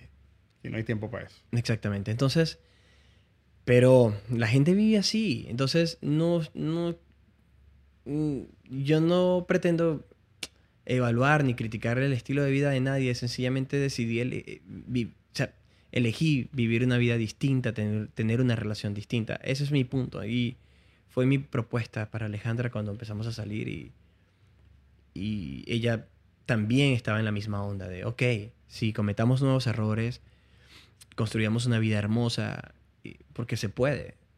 No, y no solo, no solo eso, sino una vida hermosa eh, y con todo el sentimiento que puede tener la, la música. O sea, Además, o sea, eso es... además. Amar siendo músico debe ser arrechísimo. es hermoso. Pero, eh, ojo, yo salí con, con músicos antes. Así que no, no, no es garantía tampoco, ¿ok? Ok. Sie- siempre... Sí, esos- la personalidad no importa si eres No, músico. claro. Por eso, siempre, una de las cosas que más amo de Alejandra es que ella se ama a sí misma. Que ella es segura de sí misma que- y que trabaja en ello constantemente. Como tú acabas de decir, nadie es perfecto. Pero el estar con alguien que se ama a sí mismo y que trabaja incansablemente a diario por, em, por ese amor propio, brother, esa es la mayor fuente de admiración. Claro, el tema es que cuando tú andas con alguien así, esa persona está contigo por una por elección, no, Exacto. no por no porque sin ti no sea lo que sea. No, ¿Me entiendes? Es una persona que está contigo por elección propia y una persona eh, que, está con- que empezó a estar contigo desde la neutralidad. Que yo, yo, yo, yo siempre toco este tema. Cuando tú, em- uno empieza a salir con las personas y como que después que uno vive su luto, porque también mm, terminar con, por más que seas desprendido de las cosas, Mm. siempre hay como que un lutico, ¿no? Claro, es- claro. Por más que es muy corta haya sido la relación, lo que sea, Ujú. siempre hay un lutico. Em, cuando ese luto se acaba y tú estás total y completamente en un estado neutral, seguro de ti mismo, y, y como que, um, sí, seguro de ti mismo, en un, en un territorio neutral. Ujú. Volvemos al punto que, que empe- cuando empezamos el podcast. Estás mejor preparado para tomar decisiones emocionalmente. Claro. claro. Entonces, de ahí es donde surgen la- la- las buenas relaciones y las relaciones duraderas, ¿no? No significa que no, que persona, yo me casé con Nicole a los seis meses, Wow, qué lindo. pero, o sea, no significa que, que tengas que pasar mucho tiempo para conocer y todo Ajá. eso. Porque al final del día, tu pareja la, la, la conoces toda la vida. Tienes toda la vida para conocerla. Toda la vida. Y la cotidianidad o la convivencia, pues, se va desarrollando. Esa sí es, esa sí es verdad que no es perfecta. Esa sí es verdad que yo aprendí dentro de la práctica de la felicidad y de la independencia, aprendí a comunicar lo que yo quería o lo que no quería. Y yo dije como, ok, pero si he cometido estos errores antes, hoy voy a decir lo que quiero. Y Alejandra me dice, mi amor, em, voy a ir a caminar, ¿quieres ir conmigo? "Mm, No, negra, ahorita no. Vaya solita. Vaya solita, vaya. Y de repente soy yo quien le dice, "Mi- mira, vamos. Y ella me dice, no, mi amor. Y, de y otro día decimos, caminamos. Sí, vamos. Vamos juntos. Porque celebramos y amamos estar juntos. Pero hay momentos en que no, no quieres estar con nadie. Y el, el mayor problema, desde mi punto de vista, es cuando te lo tomas personal. Ah, no quieres estar conmigo. Ah, no me amas. Ah, algo pasa. Ah, quieres estar con alguien más. Como, no, bro. Quiero estar solo. Quiero estar solo. No, y, y disculpa que te interrumpa ahí. No, no, no, este, Adelante. estar solo está estrechamente, um, en mi humilde opinión, está estrechamente relacionado con crear. O sea, las personas creativas por lo general les gusta, mira Daniel, mira Daniel. Sí, claro. O sea, le gusta, tú sabes, darme un chancecito, déjame hacer mis cosas y de ahí es donde se puede crear también en, en- en- en- Sí. con otras personas, pero también como que necesitas tu tiempo para reevaluarte, escribir, pensar, o sea, son cosas, son procesos que, que aunque todos los procesos creativos pueden ser diferentes, pienso que tienen algo en común, que es un pequeño, una pequeña dosis de soledad. Sin duda. Y Mao, hay, hay varias cosas. Hay, hay también... eh, em, ok, nosotros no somos especialistas ni somos psicólogos ni nada, ¿no? Somos, somos expertos viviendo nuestras propias vidas, ¿no? Sabemos de mucho, pero no, no Eh, demasiado. Y, sí, y ni siquiera expertos, ¿no? Estamos aquí aprendiendo, viviendo. Pero sí, la experiencia te va dando ciertas... Cierta, la práctica te va dando cierta experiencia, mejor dicho. Entonces, em, creo que la soledad también es, es un derecho, es un... Tienes derecho a estar solo. es saludable tener momentos para ti, de soledad, de, de introspección, de... O de no. Hay momentos en que yo quiero ver eh, jugar algún juego en mi teléfono solo. No responderle eh, eh, una conversación a mi pareja o a algún amigo o a nadie en mi casa. Quiero estar solo y, ya. Y no tiene nada que ver con nadie. Decido estar solo. Y eso lo hago. ¿Sabes? Yo veo series con Alejandra, veo series solo y veo series en grupo, por ejemplo. en las épocas como cuarentena, que hay épocas de... Sí, de, tiempo Ajá. libre extremo. Ahorita estamos en un momento de, de no mucho tiempo libre porque, bueno, ahora se viene una cantidad de viajes y de cosas con, con la banda y la misma Alejandra. Pero, pero es, solamente te menciono lo de las series como un ejemplo en, en el que hay una serie que yo veo solo. Es solo para mí. No estoy esperando a nadie, no estoy esperando que, que Alejandra pueda para poder verla juntos, ni nada, ni, ni le cuento, ni nada. Es mía, es, es, es mi momento solo. Y hay momentos que ella, se- ella me pasa por el lado me dice, mi amor, te provoca ver. Y ok, dale, pues vente. Y le pongo El Pausa- chick flick ahí. pausa a la mía y, y cambio de... Claro. Y es, es lindo, es, es muy chévere. Y mm, a mí me parece que eso es súper saludable.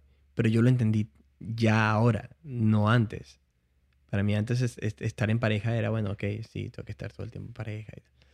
Y, y todas Como una- estas- era como una responsabilidad. Sí. Coño, mira, tengo novia, estoy jodido, no puedo ir para acá, no puedo...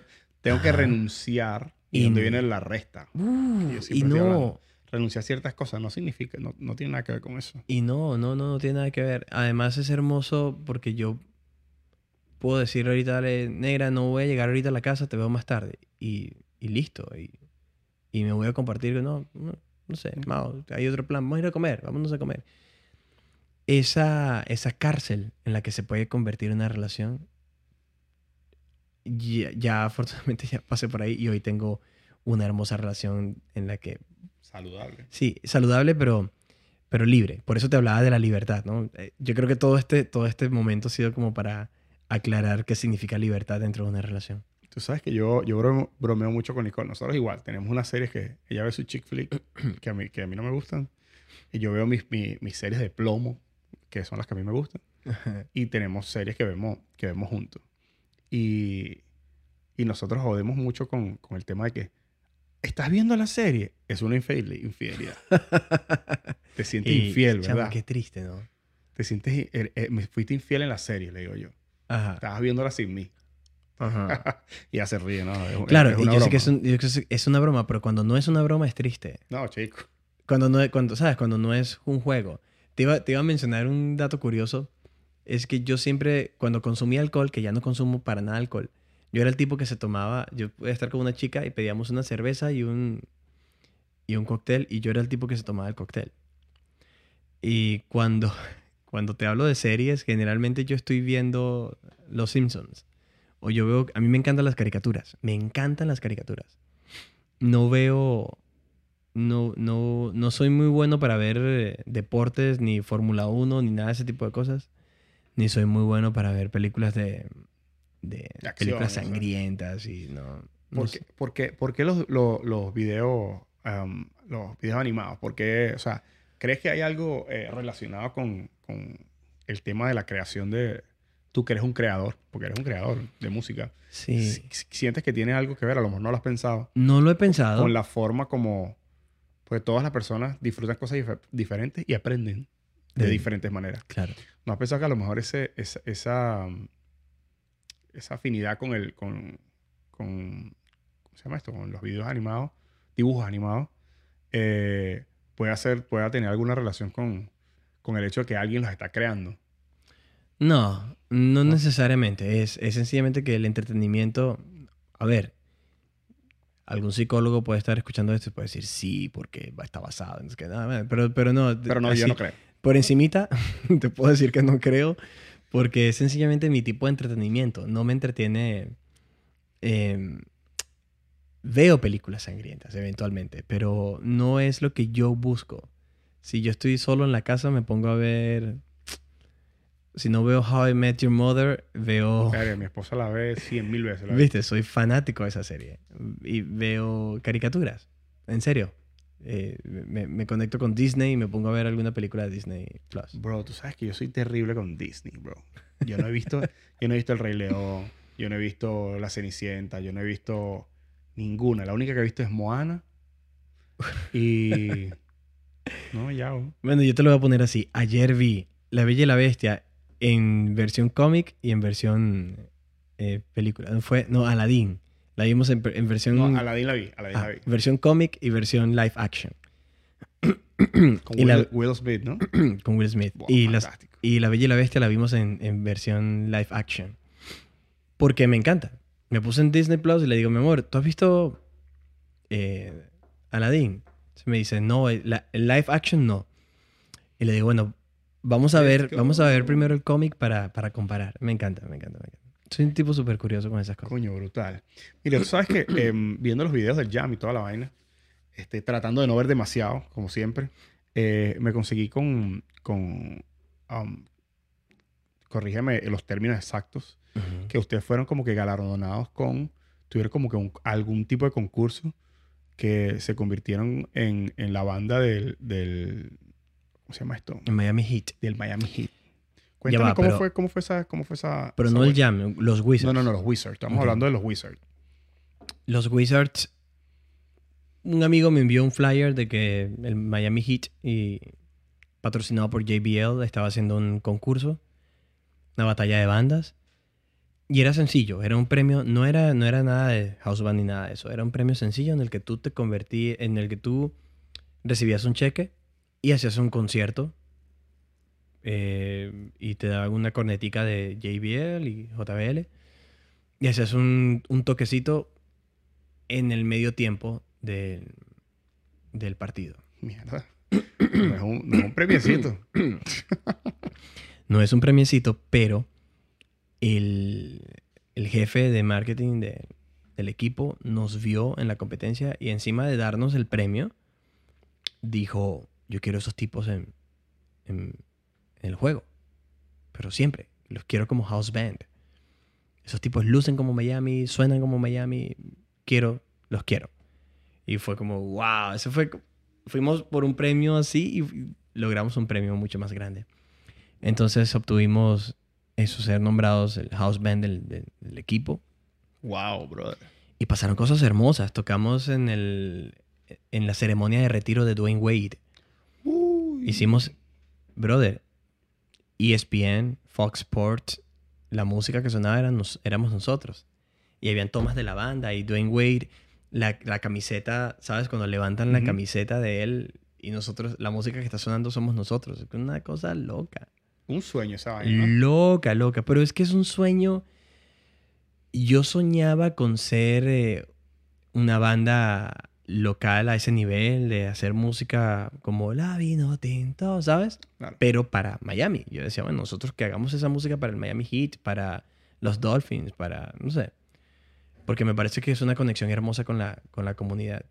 Pero cuando una cosa es imaginártelo y otra cosa es verlo hecho realidad.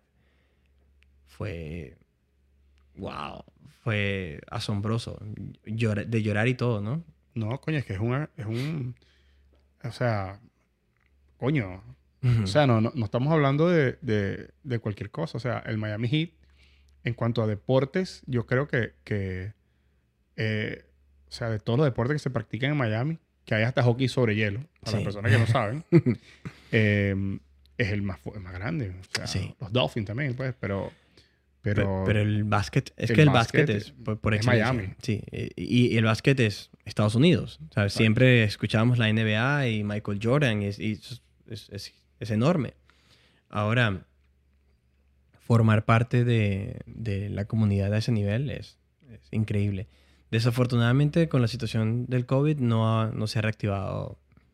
eh, no se ha reactivado arrancando poco a ¿no? Sí. poco, tú sabes. Eso, eso va a tomar su tiempo.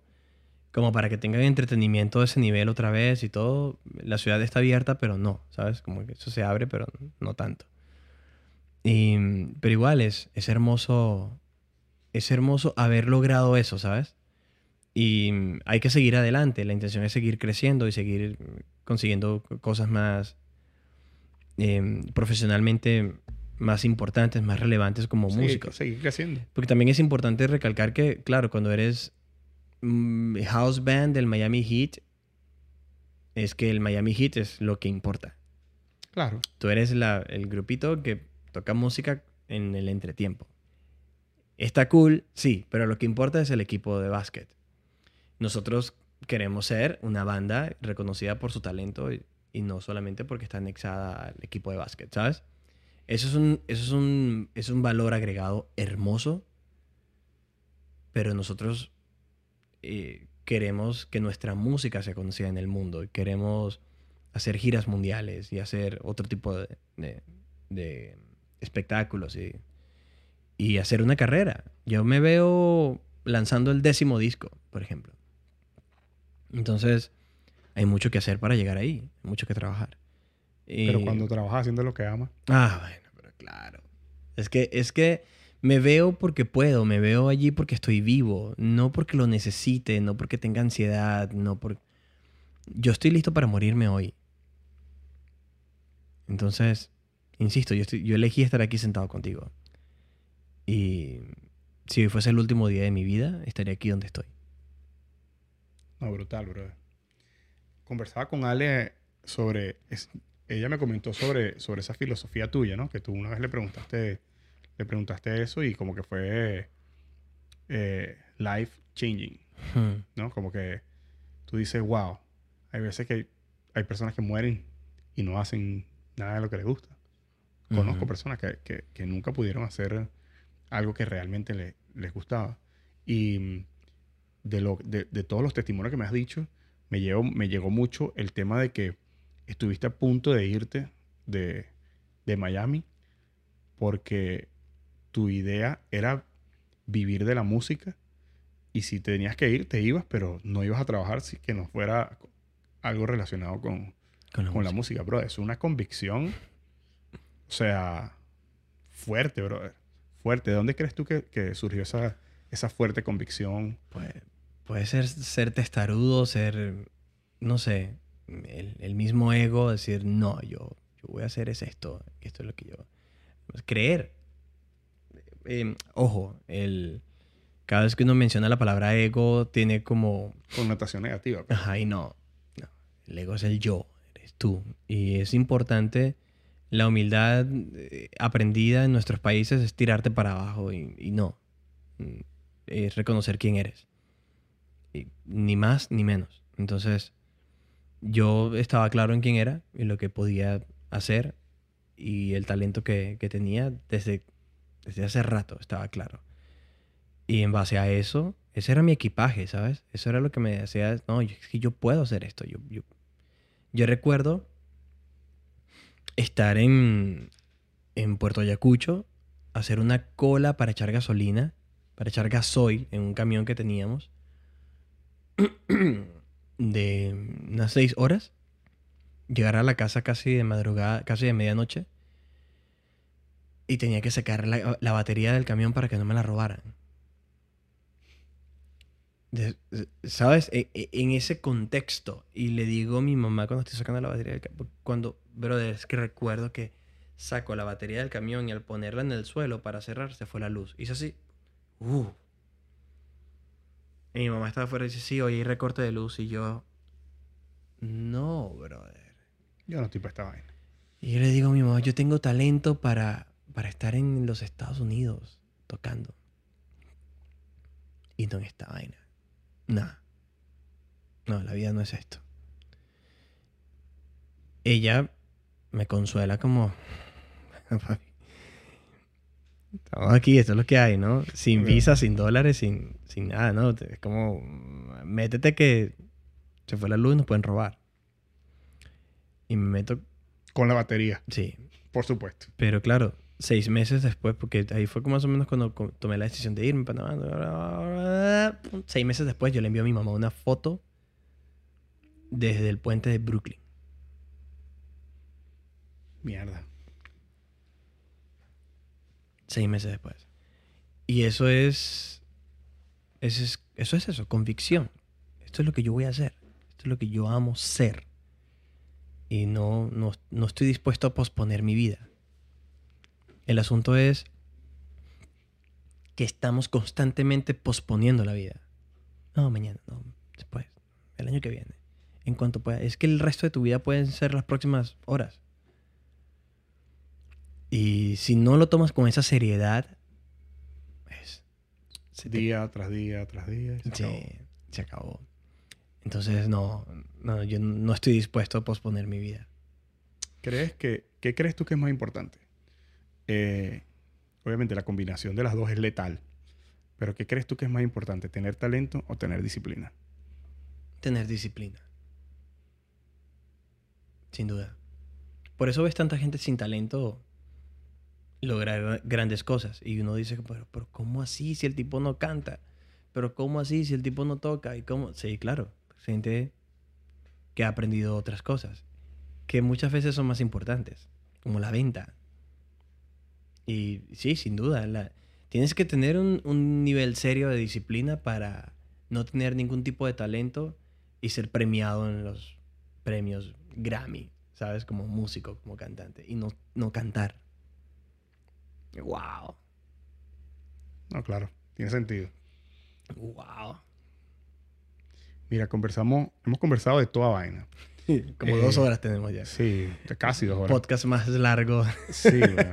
O sea, hay- no, yo he visto podcasts más largos, de tres y... La gente me dice, coño, pero es que son muy largos.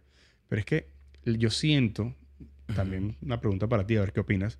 Yo siento que el tema del podcast es los tiempos de grabación en televisión, los tiempos de grabación en radio, son tan costosos que todo está total y perfectamente cuadrado y- y como que no puedes eh, no puedes extenderte en nada todo es sí eh, tienes a alguien aquí hablándote mira ajá, listo Ujú. vamos a comerciales no sé qué tal coño ahorita que tenemos la oportunidad la tecnología las plataformas y todo eso coño o sea hay que disfrutar bajarle un poquito el rush y disfrutar disfrutar tu podcast otra Claro. cosa es que el podcast está muchas personas a lo mejor no saben pero debajo de la descripción están todo lo que hablamos en cada momento de lo que hablamos. Tú, tú- tú no tienes, si lo ves completo, agradecido. Pero si no, si no quieres verlo completo, conoces, oh, sorry, conoces a Wiz, sabes su trabajo eh, y puedes ver todo lo que hablamos y tú puedes darle clic en las cosas que más te interesan. Claro. ¿Me Eso está chévere. Yo sí creo que mm, tú tienes que en- entender que el número de personas que se va a tomar el tiempo de, de- de escuchar un podcast así es bastante pequeño. Sí, lo sé. Eso es lo importante. No. Mira, yo soy fan, digamos, de... Hay una serie que me fascina que se llama The Good Place. Ellos tienen un podcast. Y vi el primer episodio, o sea, me puse a escuchar el primer episodio y pude escuchar solamente 15 minutos. Dura como una hora. Y no he seguido. Porque bueno, porque toma su tiempo. Sí, eh, Yo- eso es parte del... Entonces, a mí me hicieron una entrevista, eh, me hizo una entrevista increíble eh, Héctor Molina, de C4 Trío. es un, pro- un- un programa tipo podcast que se llama Hablemos del 4, es fascinante.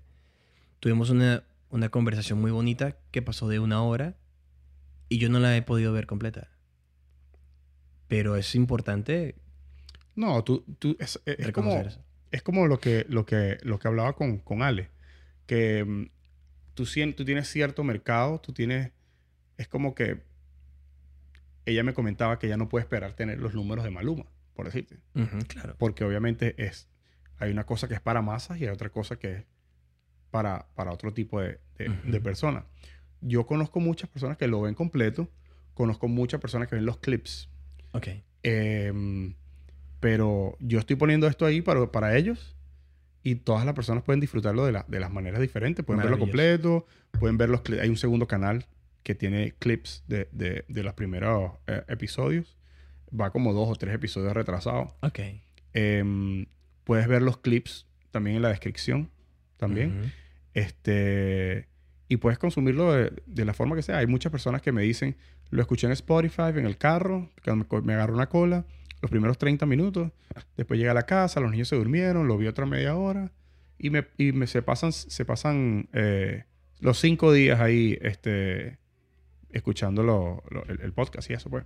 Pero sí, el, el, em, el índice de, de retención por lo general eh, de los podcasts y los programas son 30 minutos. Ok. Yo debo estar por ahí, más o menos. Y estoy conforme. Me siento, acuérdate que, que- que para mí esto es un placer. Claro, claro. Para mí hacer este, este programa es un placer. O sea, yo no, no, no, todavía no tengo nada económico que, o sea, que monetizo o algo de eso. Para mí es un placer. Yo lo pongo allá afuera y las personas que lo consuman de la, de la mejor forma que, que, que quieran. Es como la música. Claro.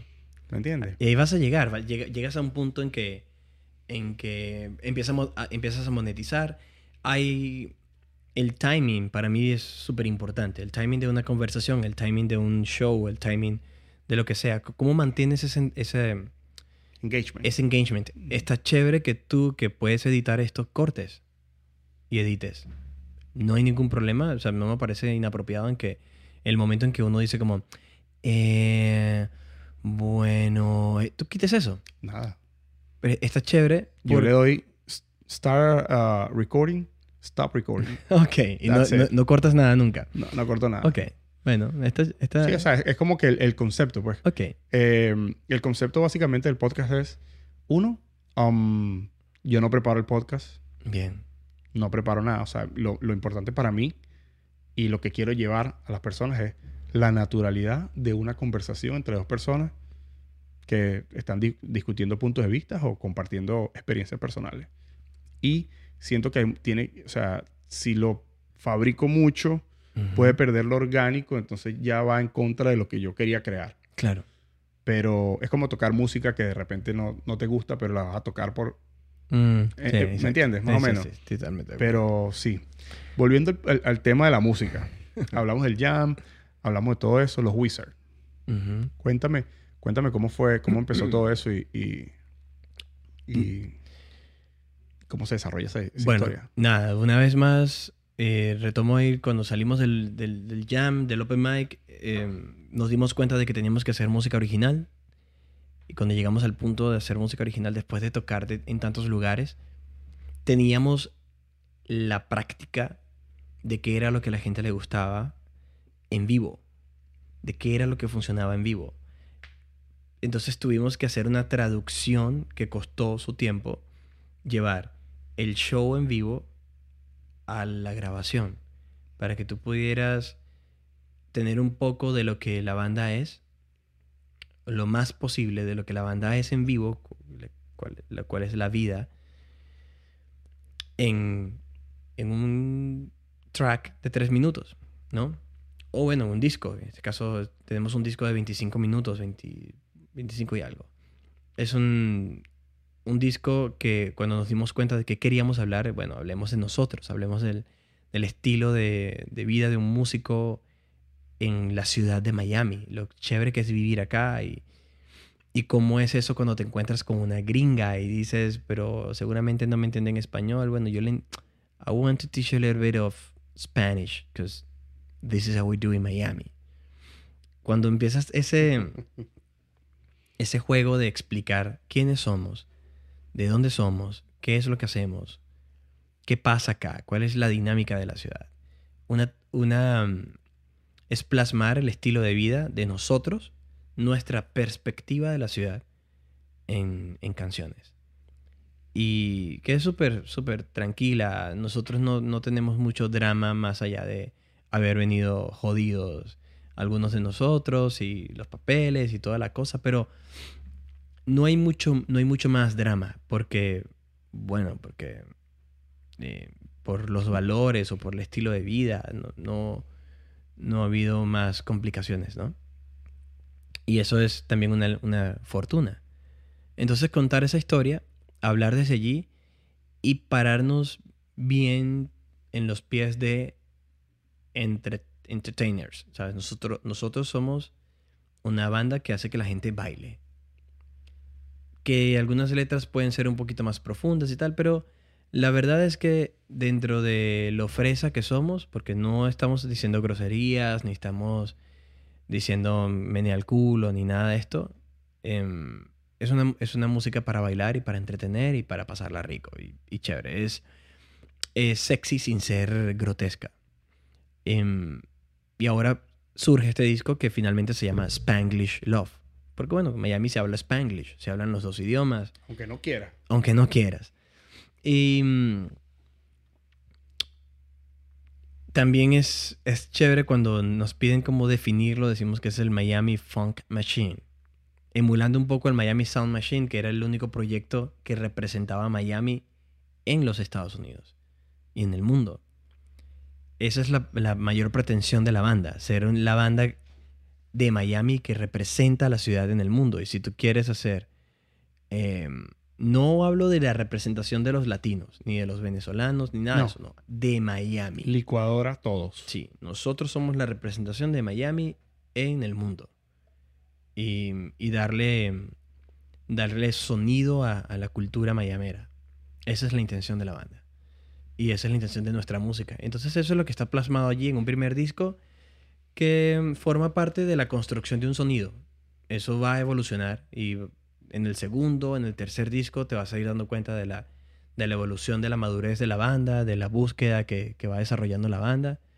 Y yo le decía a Sammy, conversábamos sobre qué canción crees tú que es el hit. Yo le decía, papi, el hit está en el tercer o en el cuarto disco. Hagamos una carrera, construyamos una carrera, no pensemos en, en cuál es, este es el palo, esta es la canción que va a pegar. Sí, sí. Porque probablemente no lo sea. Y si lo es, qué lindo que sea una sorpresa, qué lindo que te, que te, te despierte con una canción que se hizo viral y que, y que hoy eres más famoso y todo el asunto, pero qué lindo también disfrutar el proceso. Y, y- y la- los Wizards son eso, un- un- una banda eh, en construcción. eh, nosotros estamos disfrutándonos en tiempo real el eh, tocar juntos y, y hacer lo que vamos. Coño, brutal. Mira, Wiz, eh, después de este tiempo conversando contigo, coño, hubo varias cosas que me dejaron, verga. Primero, la convicción del- de, de estar comprometido con, con tu proyecto de vida, que, que es la música. O sea, admiro mucho eso Mm. de ti. O sea, siento que necesitas mucho coraje y compromiso. Por eso fue que te, te solté la pregunta del, del talento versus, versus la constancia y la disciplina y todo eso. Este, brother, me encantó compartir contigo. Muchas gracias por venir. Muchas gracias por, por más de una vez decir que querías estar aquí eh, compartiendo conmigo. Um, este es un proyecto pequeño que yo estoy empezando. Tener personas como tú que están en, en- en la movida de Miami duro, creando con- contenido, shows y, y dándole a las personas el, el espectáculo desde cuando no había espectáculo hasta ahora que ya hay espectáculos eh, abiertos poco a poco. Eh, y bueno, brother, te voy a decir lo mismo que le dije a Ale. Espero que nos, nos consigamos nuevamente en X cantidad de tiempo y conversemos de los próximos álbumes, de los próximos proyectos. Y bueno, el, con el tema de la tormenta no hay jam. No, no va a haber ya mañana. No va a haber jam mañana. Pero el jam sigue vivo. No, claro. Así que en cualquier momento, probablemente la semana que viene reactivemos y, y vamos a celebrar el, el último miércoles de julio. El jam cumple un año. Uh, ahí estaré. Ahí estaremos. Gracias por tus palabras, gracias por la invitación y, y bueno, nada, nos seguimos viendo, seguimos viendo. sin duda. Claro que sí. Gracias, man. Familia, muchas gracias por, por compartir con nosotros. Em, les agradezco su tiempo, sus minutos, cualquiera que sean los que nos vean, eh, la cantidad de minutos. Em, no olviden suscribirse, hay dos canales. Eh, uno con los clips, otro con, con el, el episodio completo. Y bueno, estaremos colocando, como siempre, en, en las redes sociales um, partes de- interesantes del episodio. Y bueno, muchas gracias otra vez y nos despedimos. Gracias familia. Suerte.